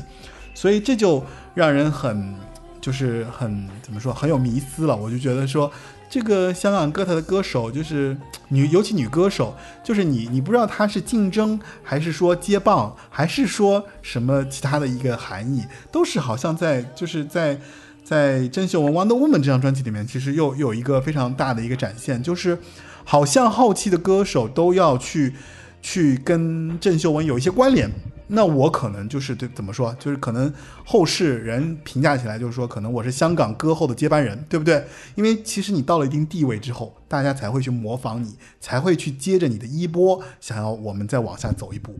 我觉得是这样的一个状态。所以在香港，想要成为天后，就一定要有一首关于 Wonder Woman 深情一下的歌曲吧？我觉得，我觉得后期很像，哎，就是。就反正就是有这个，就是肯定不是不会明说嘛，但是你就是明目张胆的说啊，我们就是对打或怎么样。但是其实这种这种行动上可以看出来，就是说，其实从实力角度来上来说，只有我才可以跟你平起平坐的这种怎么说，就是隐含的意思嘛，对不对？那当然后来其实零四年对吧？就是因为零二年其实也不是郑秀文的关系，因为零二年你看 Twins，Twins 也是一个。就是一个起起起伏的一个状态，就刚刚英皇突然就抓到了一个对吧？粤语的这样的一个双双生儿的这样的一个非常受欢迎的一个歌手组合，对吧？站在大云前，谁生好好我的楼，对不对？就是你去看他的歌词，你都觉得说，其实就是，呃，我觉得写歌词的人都是有用心的。都是都是会在这些歌曲和歌曲之间，歌后和歌后之间，都是要做一些 小的缝补和联系，才让人觉得说，哎，这歌坛很有意思啊。就是大家如果是真的喜欢听歌的话，其实你就会听到这些很有联系的这个关联，你觉得呢？我我反正这是我的一些遐想。主播主播应该去百德新街地铁站门口唱这首《下一站天后》更有感觉。然后他《Wonder Woman》里面其实有几首歌，我觉得比较推荐的，像《吉普赛女郎》很好听，《吉安百货》《时间之光》。然后《时间之光》这首歌很有意思啊，《时间之光》这首这首歌呢，其实是伍仲衡给。Sammy 写的，然后当时这首词人是林若宁，林若宁大家不知道知不知道？因为林若宁是林夕的关门弟子，就是林夕只收了一个弟子，就是林若宁啊。然后他当时在写《时间之光》之后，这首歌其实零二年嘛，好像十七年之后，然后武仲恒又把这首歌拿出来，就说当时他在写这首歌，这首歌的 demo 叫做树树。然后你看啊，这首这首歌又跟后世的歌歌曲又有一个联系，就是这首歌后来就是因为。呃，武仲衡觉得《时间之光》这首歌呢，被写的怎么说，就是有一点跟他原来那个 demo 的那个歌词稍稍有点，就是没有达到那个味道，所以武仲衡就在一七十七年之后，十几年之后，二一年嘛，二零二一年，哎，就是二一年，十七年，你算二零一九一九年一九年一九年一九年的时候，然后呢，就是让王婉之重新唱了他那个 demo 的这个作品。然后又重新演绎了一版，就是王菀之版的这个《时间之光》。那它其实是吴仲恒最早的这个歌曲的这个 demo 版本。我是觉得三妹在后期吧，就是应该不能叫后期，是他在生病之前还是出了一些作品，但是这些作品可能给大家的印象就没有那么的深刻了。包括像刚才主播跟大家分享的《Wonder Woman》也好，或者是我们刚才提到的《Becoming Sammy》这两张专辑也好，可能印象会没有那么的深。但其实，在这张专辑之前还有一张专辑，我相信大家可能印象会更模糊，就是《啦啦啦》这张专辑。自己 Sammy 也承认了当时的状态不好，他也没有做太多的宣传。但是这张专辑里有一首歌，我想跟大家分享，那就是《我爱你再见》。这首歌是 Sammy 翻唱的朴树的一首歌。嗯，对，就是内地的那一首那位朴树。朴树同样是叫做《我爱你再见》，但是歌词会被改变。三米唱的粤语版的歌词，其实我是觉得没有国语来的那么的，怎么说来的那么的深刻，以及那么的有自己的特点的。但是它依然是首好听的歌曲，所以可见其实那时候的三米他还是有不断的去开拓和不断的去尝试新的东西的勇气的。他并不是说我是一个天后了，因为当时《朴树》这首歌是收录在《生如夏花》这张专辑里的，也是很大卖，但是跟郑秀文完全好像就是两条线上的歌手。郑秀文是那么成功的一个舞曲商业女王，她翻唱了内地民谣歌手的一首朴树的，你就觉得哇，这个世界真的是香港歌手，他们是勇于创新的一些。艺人吧，就是这样。这就是我想说的呀，就是零四年，Sammy 就是有一点找不清楚自己的这个，搞不清楚状况了，就找不到自己的那个内核了。就是他，因为他觉得自己可能谁的歌都能都能唱，然后他就唱了好多版本。当然，我觉得他那个《晚你再见》这首歌是唱的还不错的哈，就翻唱的还不错的。就是他到 Sammy vs Sammy 的时候，我真的是不太理解，就是他找了一堆歌手的歌来翻唱，甚至还有像林忆莲的《灰色》。然后王菲的多得他，对，就他唱了很多，像包括呃，唯一有一首歌，喜欢恋爱，就唯一有一首歌就是许志安的，唯独你不，唯独你是不可取替。然后他这首歌他是后来翻的，相对来说就是比较知名一点，成为他的歌了。然后呢，但是我不知道主播有没有了解到一点，就是唯独你不可取代这首歌，他其实唱过，在他之前有一首叫做《冲动点唱》，都是中山美穗的原版，然后他们俩夫妻又拿来都唱了一遍，对对对，这是搞毛线。对对对，其实总的来说还是大翻唱，但是其实我跟你讲，啦啦啦里面，我觉得啊，我个人比较常听的一首歌是《来到这里》。那《来到这里》这首歌呢，其实是延续了你的前半生的，就是下篇，因为你的前半生讲的是那个父亲，然后来到这里呢是林夕和陈小夏，因为你的前半生曲子也是陈小夏写的，就我刚刚说的是那个陈辉阳，陈辉阳是整个制作人了。然后在来到这里这首歌的时候呢，其实陈辉阳同样是制作，也就是说林夕、陈小霞、陈辉阳他们三个人又给 Sammy 送了一首金曲，这首金曲就是来到这里。但是这首这首歌呢，写的是一个，呃，其实你听歌词可能是一个小三的心态啊。就是，但是他不是一个主动的小三，他是一个被三，所以呢，这个心态也是蛮卑微的啦。但是，但这首歌非常非常好听，就是如果大家有时间的话，可以找来好好听一下。然后这张专辑里面其实还有还有那首歌呀，就是他后来演唱会唱的那个《伤》，他《伤》也是他蛮多唱的，对，包括像那个什么，对，包括像还有那个《世界之最》，就这些其实他后期的演唱会里面会唱的比较多一点，然后。还有啦啦啦里面有那个美味关系嘛，就是魔魔幻厨房的这个魔幻厨房的主题曲。对对对对对，所以嗯，其实其实我觉得就 Sammy 在零四年之前，尤其到零二零三年之前，零二零三年还是一个创作的一个高峰期。唐飞应该知道，就是我在做这期节目的时候，我其实给他画了一张图。对吧？就是对的，就是可以放到 show notes 让大家看一下 对我的大作。我可以给大家看一下，就是我我在做 Sammy 的整个人生路径的时候，我做了一张就是线呃怎么多波形图，就是它的起路坐标图啦。对，坐标图，坐标图，就是因为你知道，就平时我以前是产品经理，所以就做这种，尤其是项目相关的这种。就是图表性的东西对我来讲，就是我特别感兴趣。然后我就给 Sammy 做了一个，就是按照时间线，他的这个波峰波谷，然后他成名，然后波到什么时候他突然就低谷了，然后他又什么时候又突然异军异军突起了。所以就是这个我可以放在 show notes 里面，有机会给大家看一下，就是很好笑。我们其实 Sammy 会有三集节目，第一集节目其实就是讲他，呃。九零年到九七年的这样的一个阶段，就是他从，呃寂寂无名到成为巅峰歌手的这样的一个阶段。然后这期节目呢，其实就是我们从他在九八年开始，就是经历人生小低谷之后的这个疯狂出专辑的这样的一个状态，然后一直到他要沿着自己的这个对吧，就感情路、感情线，然后还有人生的一些经历，然后到了他零四年。然后零四年的这个过程中呢，其实他就遇到了他的《长恨歌》这样让他非常荡到谷底的这样的一个大事件。这件事情呢，就是我觉得其实是刚才主播提到了，刚才主播提到了他要给三米绘制一个波峰和波谷的这样一个坐标图，但是请主播不要把波和后面的字分开，因为这个是郑秀文没有的东西。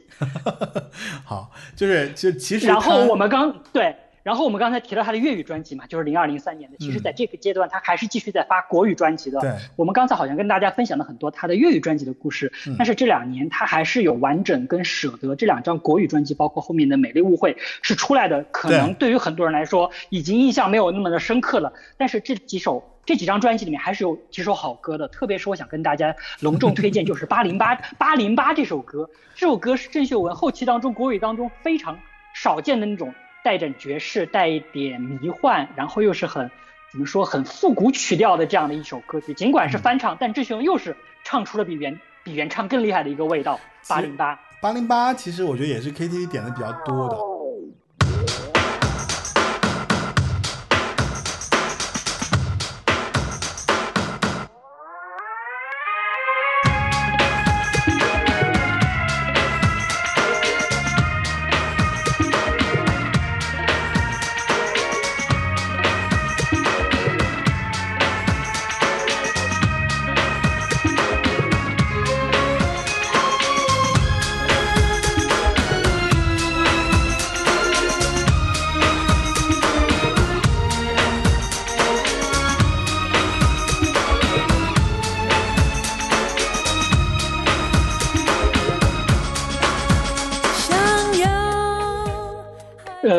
能是人生来到了一个一览众山小的地步之后，他可能有一点失去方向了。就像主播提到的，零二年、零三年，甚至在零一年的时候，他是疯狂的出专辑，并且疯狂的获得成功。他不光是。专辑大卖，他演的戏也是步步卖座，所以那个时候的香港票房女王也是郑秀文。包括我们刚才提到的什么孤男寡女、恋上你的床、同居密友，包括后来的，呃，瘦身男女，然后我们提到的魔幻厨房，其实这些电影对于他当时的一个歌星来说是完全不可以想象的一个卖座程度以及受欢迎的一个保证吧。所以那个时候的郑秀文算是达到了他职业生涯的一个最顶点。那么通常我们都知道由盛而衰都是从他最顶点。开始的，不论是他的唱片质量，或者是他的戏剧工作，还是他整个人生的健康状态，都是从那个时候可能就已经埋下了伏笔了。对，就是零四年，其实确实他人生的一个比较低谷的一个状态。那其实我觉得可能是一个比较几件事情综合在一块儿了。就一方面呢，就是他可能在唱歌这件事情上，我确实觉得他可能也走到了一个新的瓶颈，就是他确实出了很多好好的作品。但是有突破吗？其实好像是感觉不到他的一些突破，就是可能比方说，无论是从歌曲类型，还是从唱法的技巧，还是从他的一些就对歌曲的理解上，我觉得他自己已经走到了一个可能是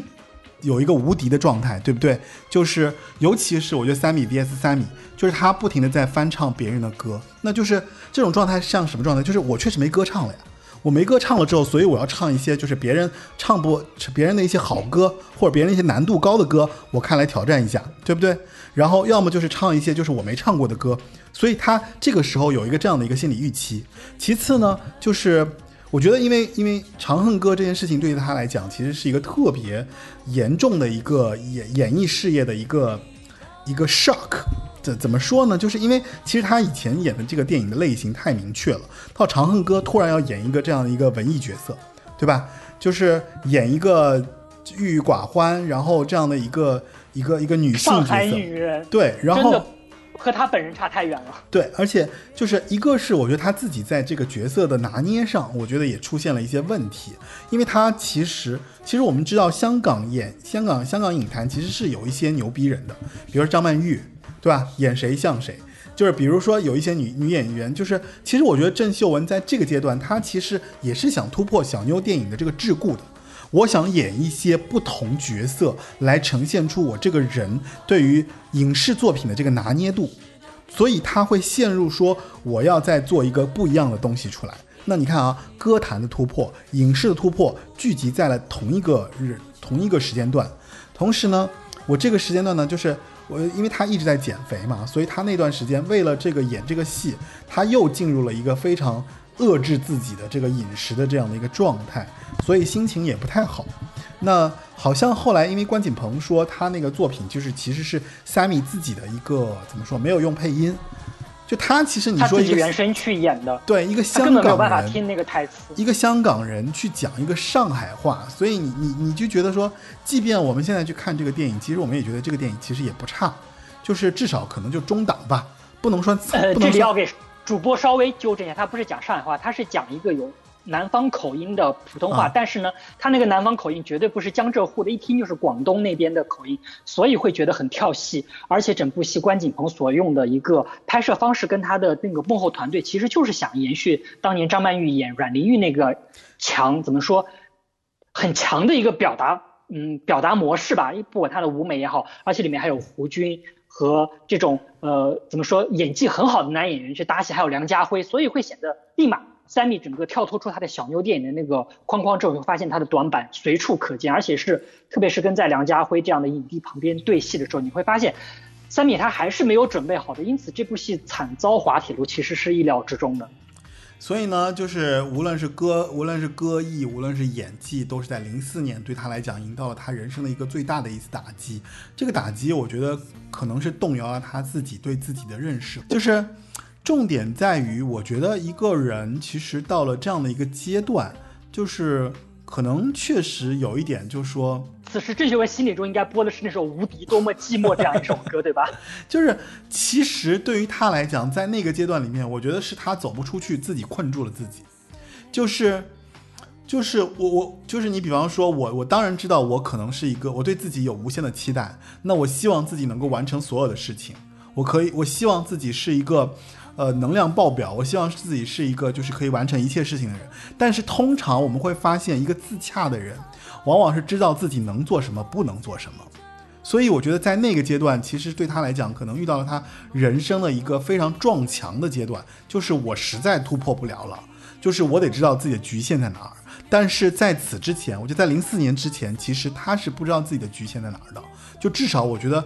因为郑秀文一直在高歌猛进。就一直在演艺事业也好，在歌唱事业也好，基本上没有让他这个这个掉下来的这样的状况。即便我遇到了对手，遇到了竞争对手，对吧？就后起之秀不停的在追逐，那对于他来讲都没有动摇过郑秀文的这个根本地位。就是说我其实在香港歌坛也好，在在香港的影视行业也好，就是说我其实这个就我牢牢抓住了所有这些听众也好，观众的这个心的。所以大家是随着我的这个状态在在在。在摇摆，在起伏的，就是只要我出电影，只要我出歌，就是一定会卖，一定会有人看。所以呢，这不就是证明了我的能力吗？但事实上不是的，就是一山还有一山高嘛。就是你到了郑秀郑秀文演这个《长恨歌》以后，突然就啪，就是打了一个哑炮。就是对他来讲，自己也是接受不了这样的一个程度。就说我怎么可以容许我做出这样的一个作品？这个作品不被大家接受，而且不被接受的，就是这么理所当然。所以我觉得对他来讲就是一个人生非常重的一击，指得他就是在他人生最关键的时刻，相当于就是就是嗯，郑秀文这么棒、这么辉煌的这个阶段，给了他一个非常大的一个打击啊！所以这也是他零四年比较重要的一次，就是人生的一个境遇的一个转变。所以人生入。入遇到如此大的打击，他是否还能够凤凰涅槃，再次获得辉煌呢？就要请听我们第三集跟你分享郑秀文她的再生记。他确实凤凰涅槃了，就是他靠主凤凰涅槃了。所以就是我们下一期可能就会来聊一聊，就是郑秀文是如何找到他自己的这个，就是回来这个世界的这样的一个方法和灵药。对对，他自己在后面的这个，其实主要就是他那几场演唱会。就那几场演唱会，确实我们看到了一个不一样的这个这个 Sammy。然后今天这期节目呢，就是努力才能被爱慕。好，所以听到这句话，大家应该知道我们的结尾歌曲是什么了吧？这也是这也是他的人生注脚，我觉得他是担得起这四个字的，而且这首歌也是。非他莫。就是郑秀文，我觉得是，就是说，基本上在影视行业啊，就是影视行业奠定基础，被大家所呃熟记的这样的一首歌曲。当然，这首歌也是非常有名的，他跟刘德华的这个《瘦身男女》的主题曲，对吧？终身美丽，三米值得。对，但是今天我最后我们要来听的是他跟那个谁，他跟杨千嬅合唱的这个版本啊，就是哦，这个版本也很特别，对，这个版本也很特别。就最后，我们在这首歌当中结束今天这期节目，好，然后本节目已经上架网易云音乐、喜马拉雅、小宇宙以及呃汽水、皮艇等泛应用型播客客户端。然后，如果你喜欢华语金曲流行的话，那么希望你能够在这些平台上订阅八零九零有限公司，并订阅收呃并持续收听我们的节目。然后，我们的节目呢，呃，目前有微信群是可以添加。小助手 Frankie 四六幺，然后把你拉到微信群当中来参与到我们节目的一些活动。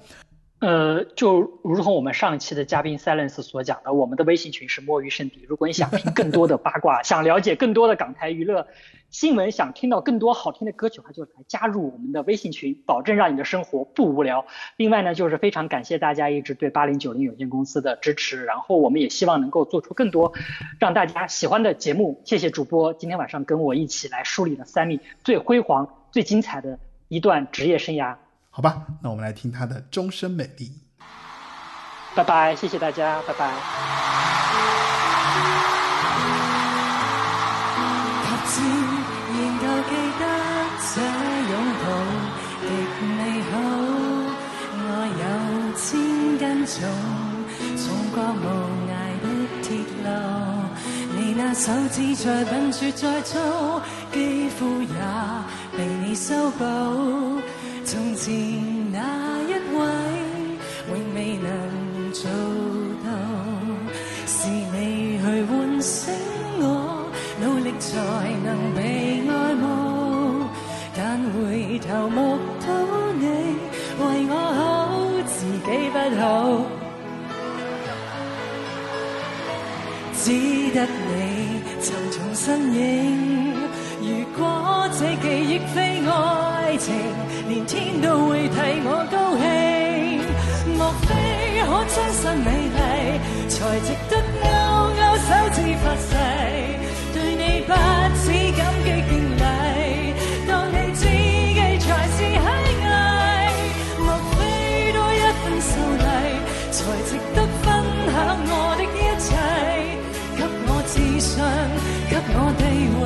这叫幸福，不怕流逝，任他們多漂亮，未及你敬拜。啊！多謝你。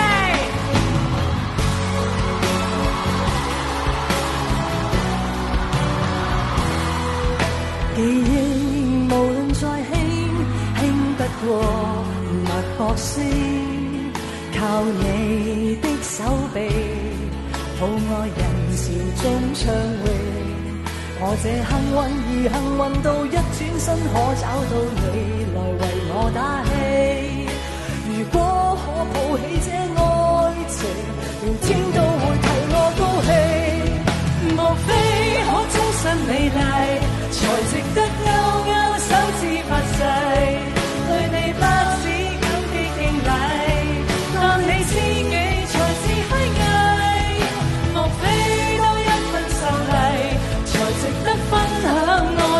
一切？給我自信，給我地位，這叫幸福，不怕流逝，任他們多漂亮，未及你矜貴。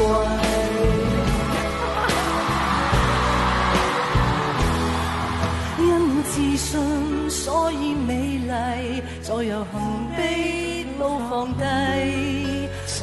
半空之中亲你，不講身世。Thank you, sir.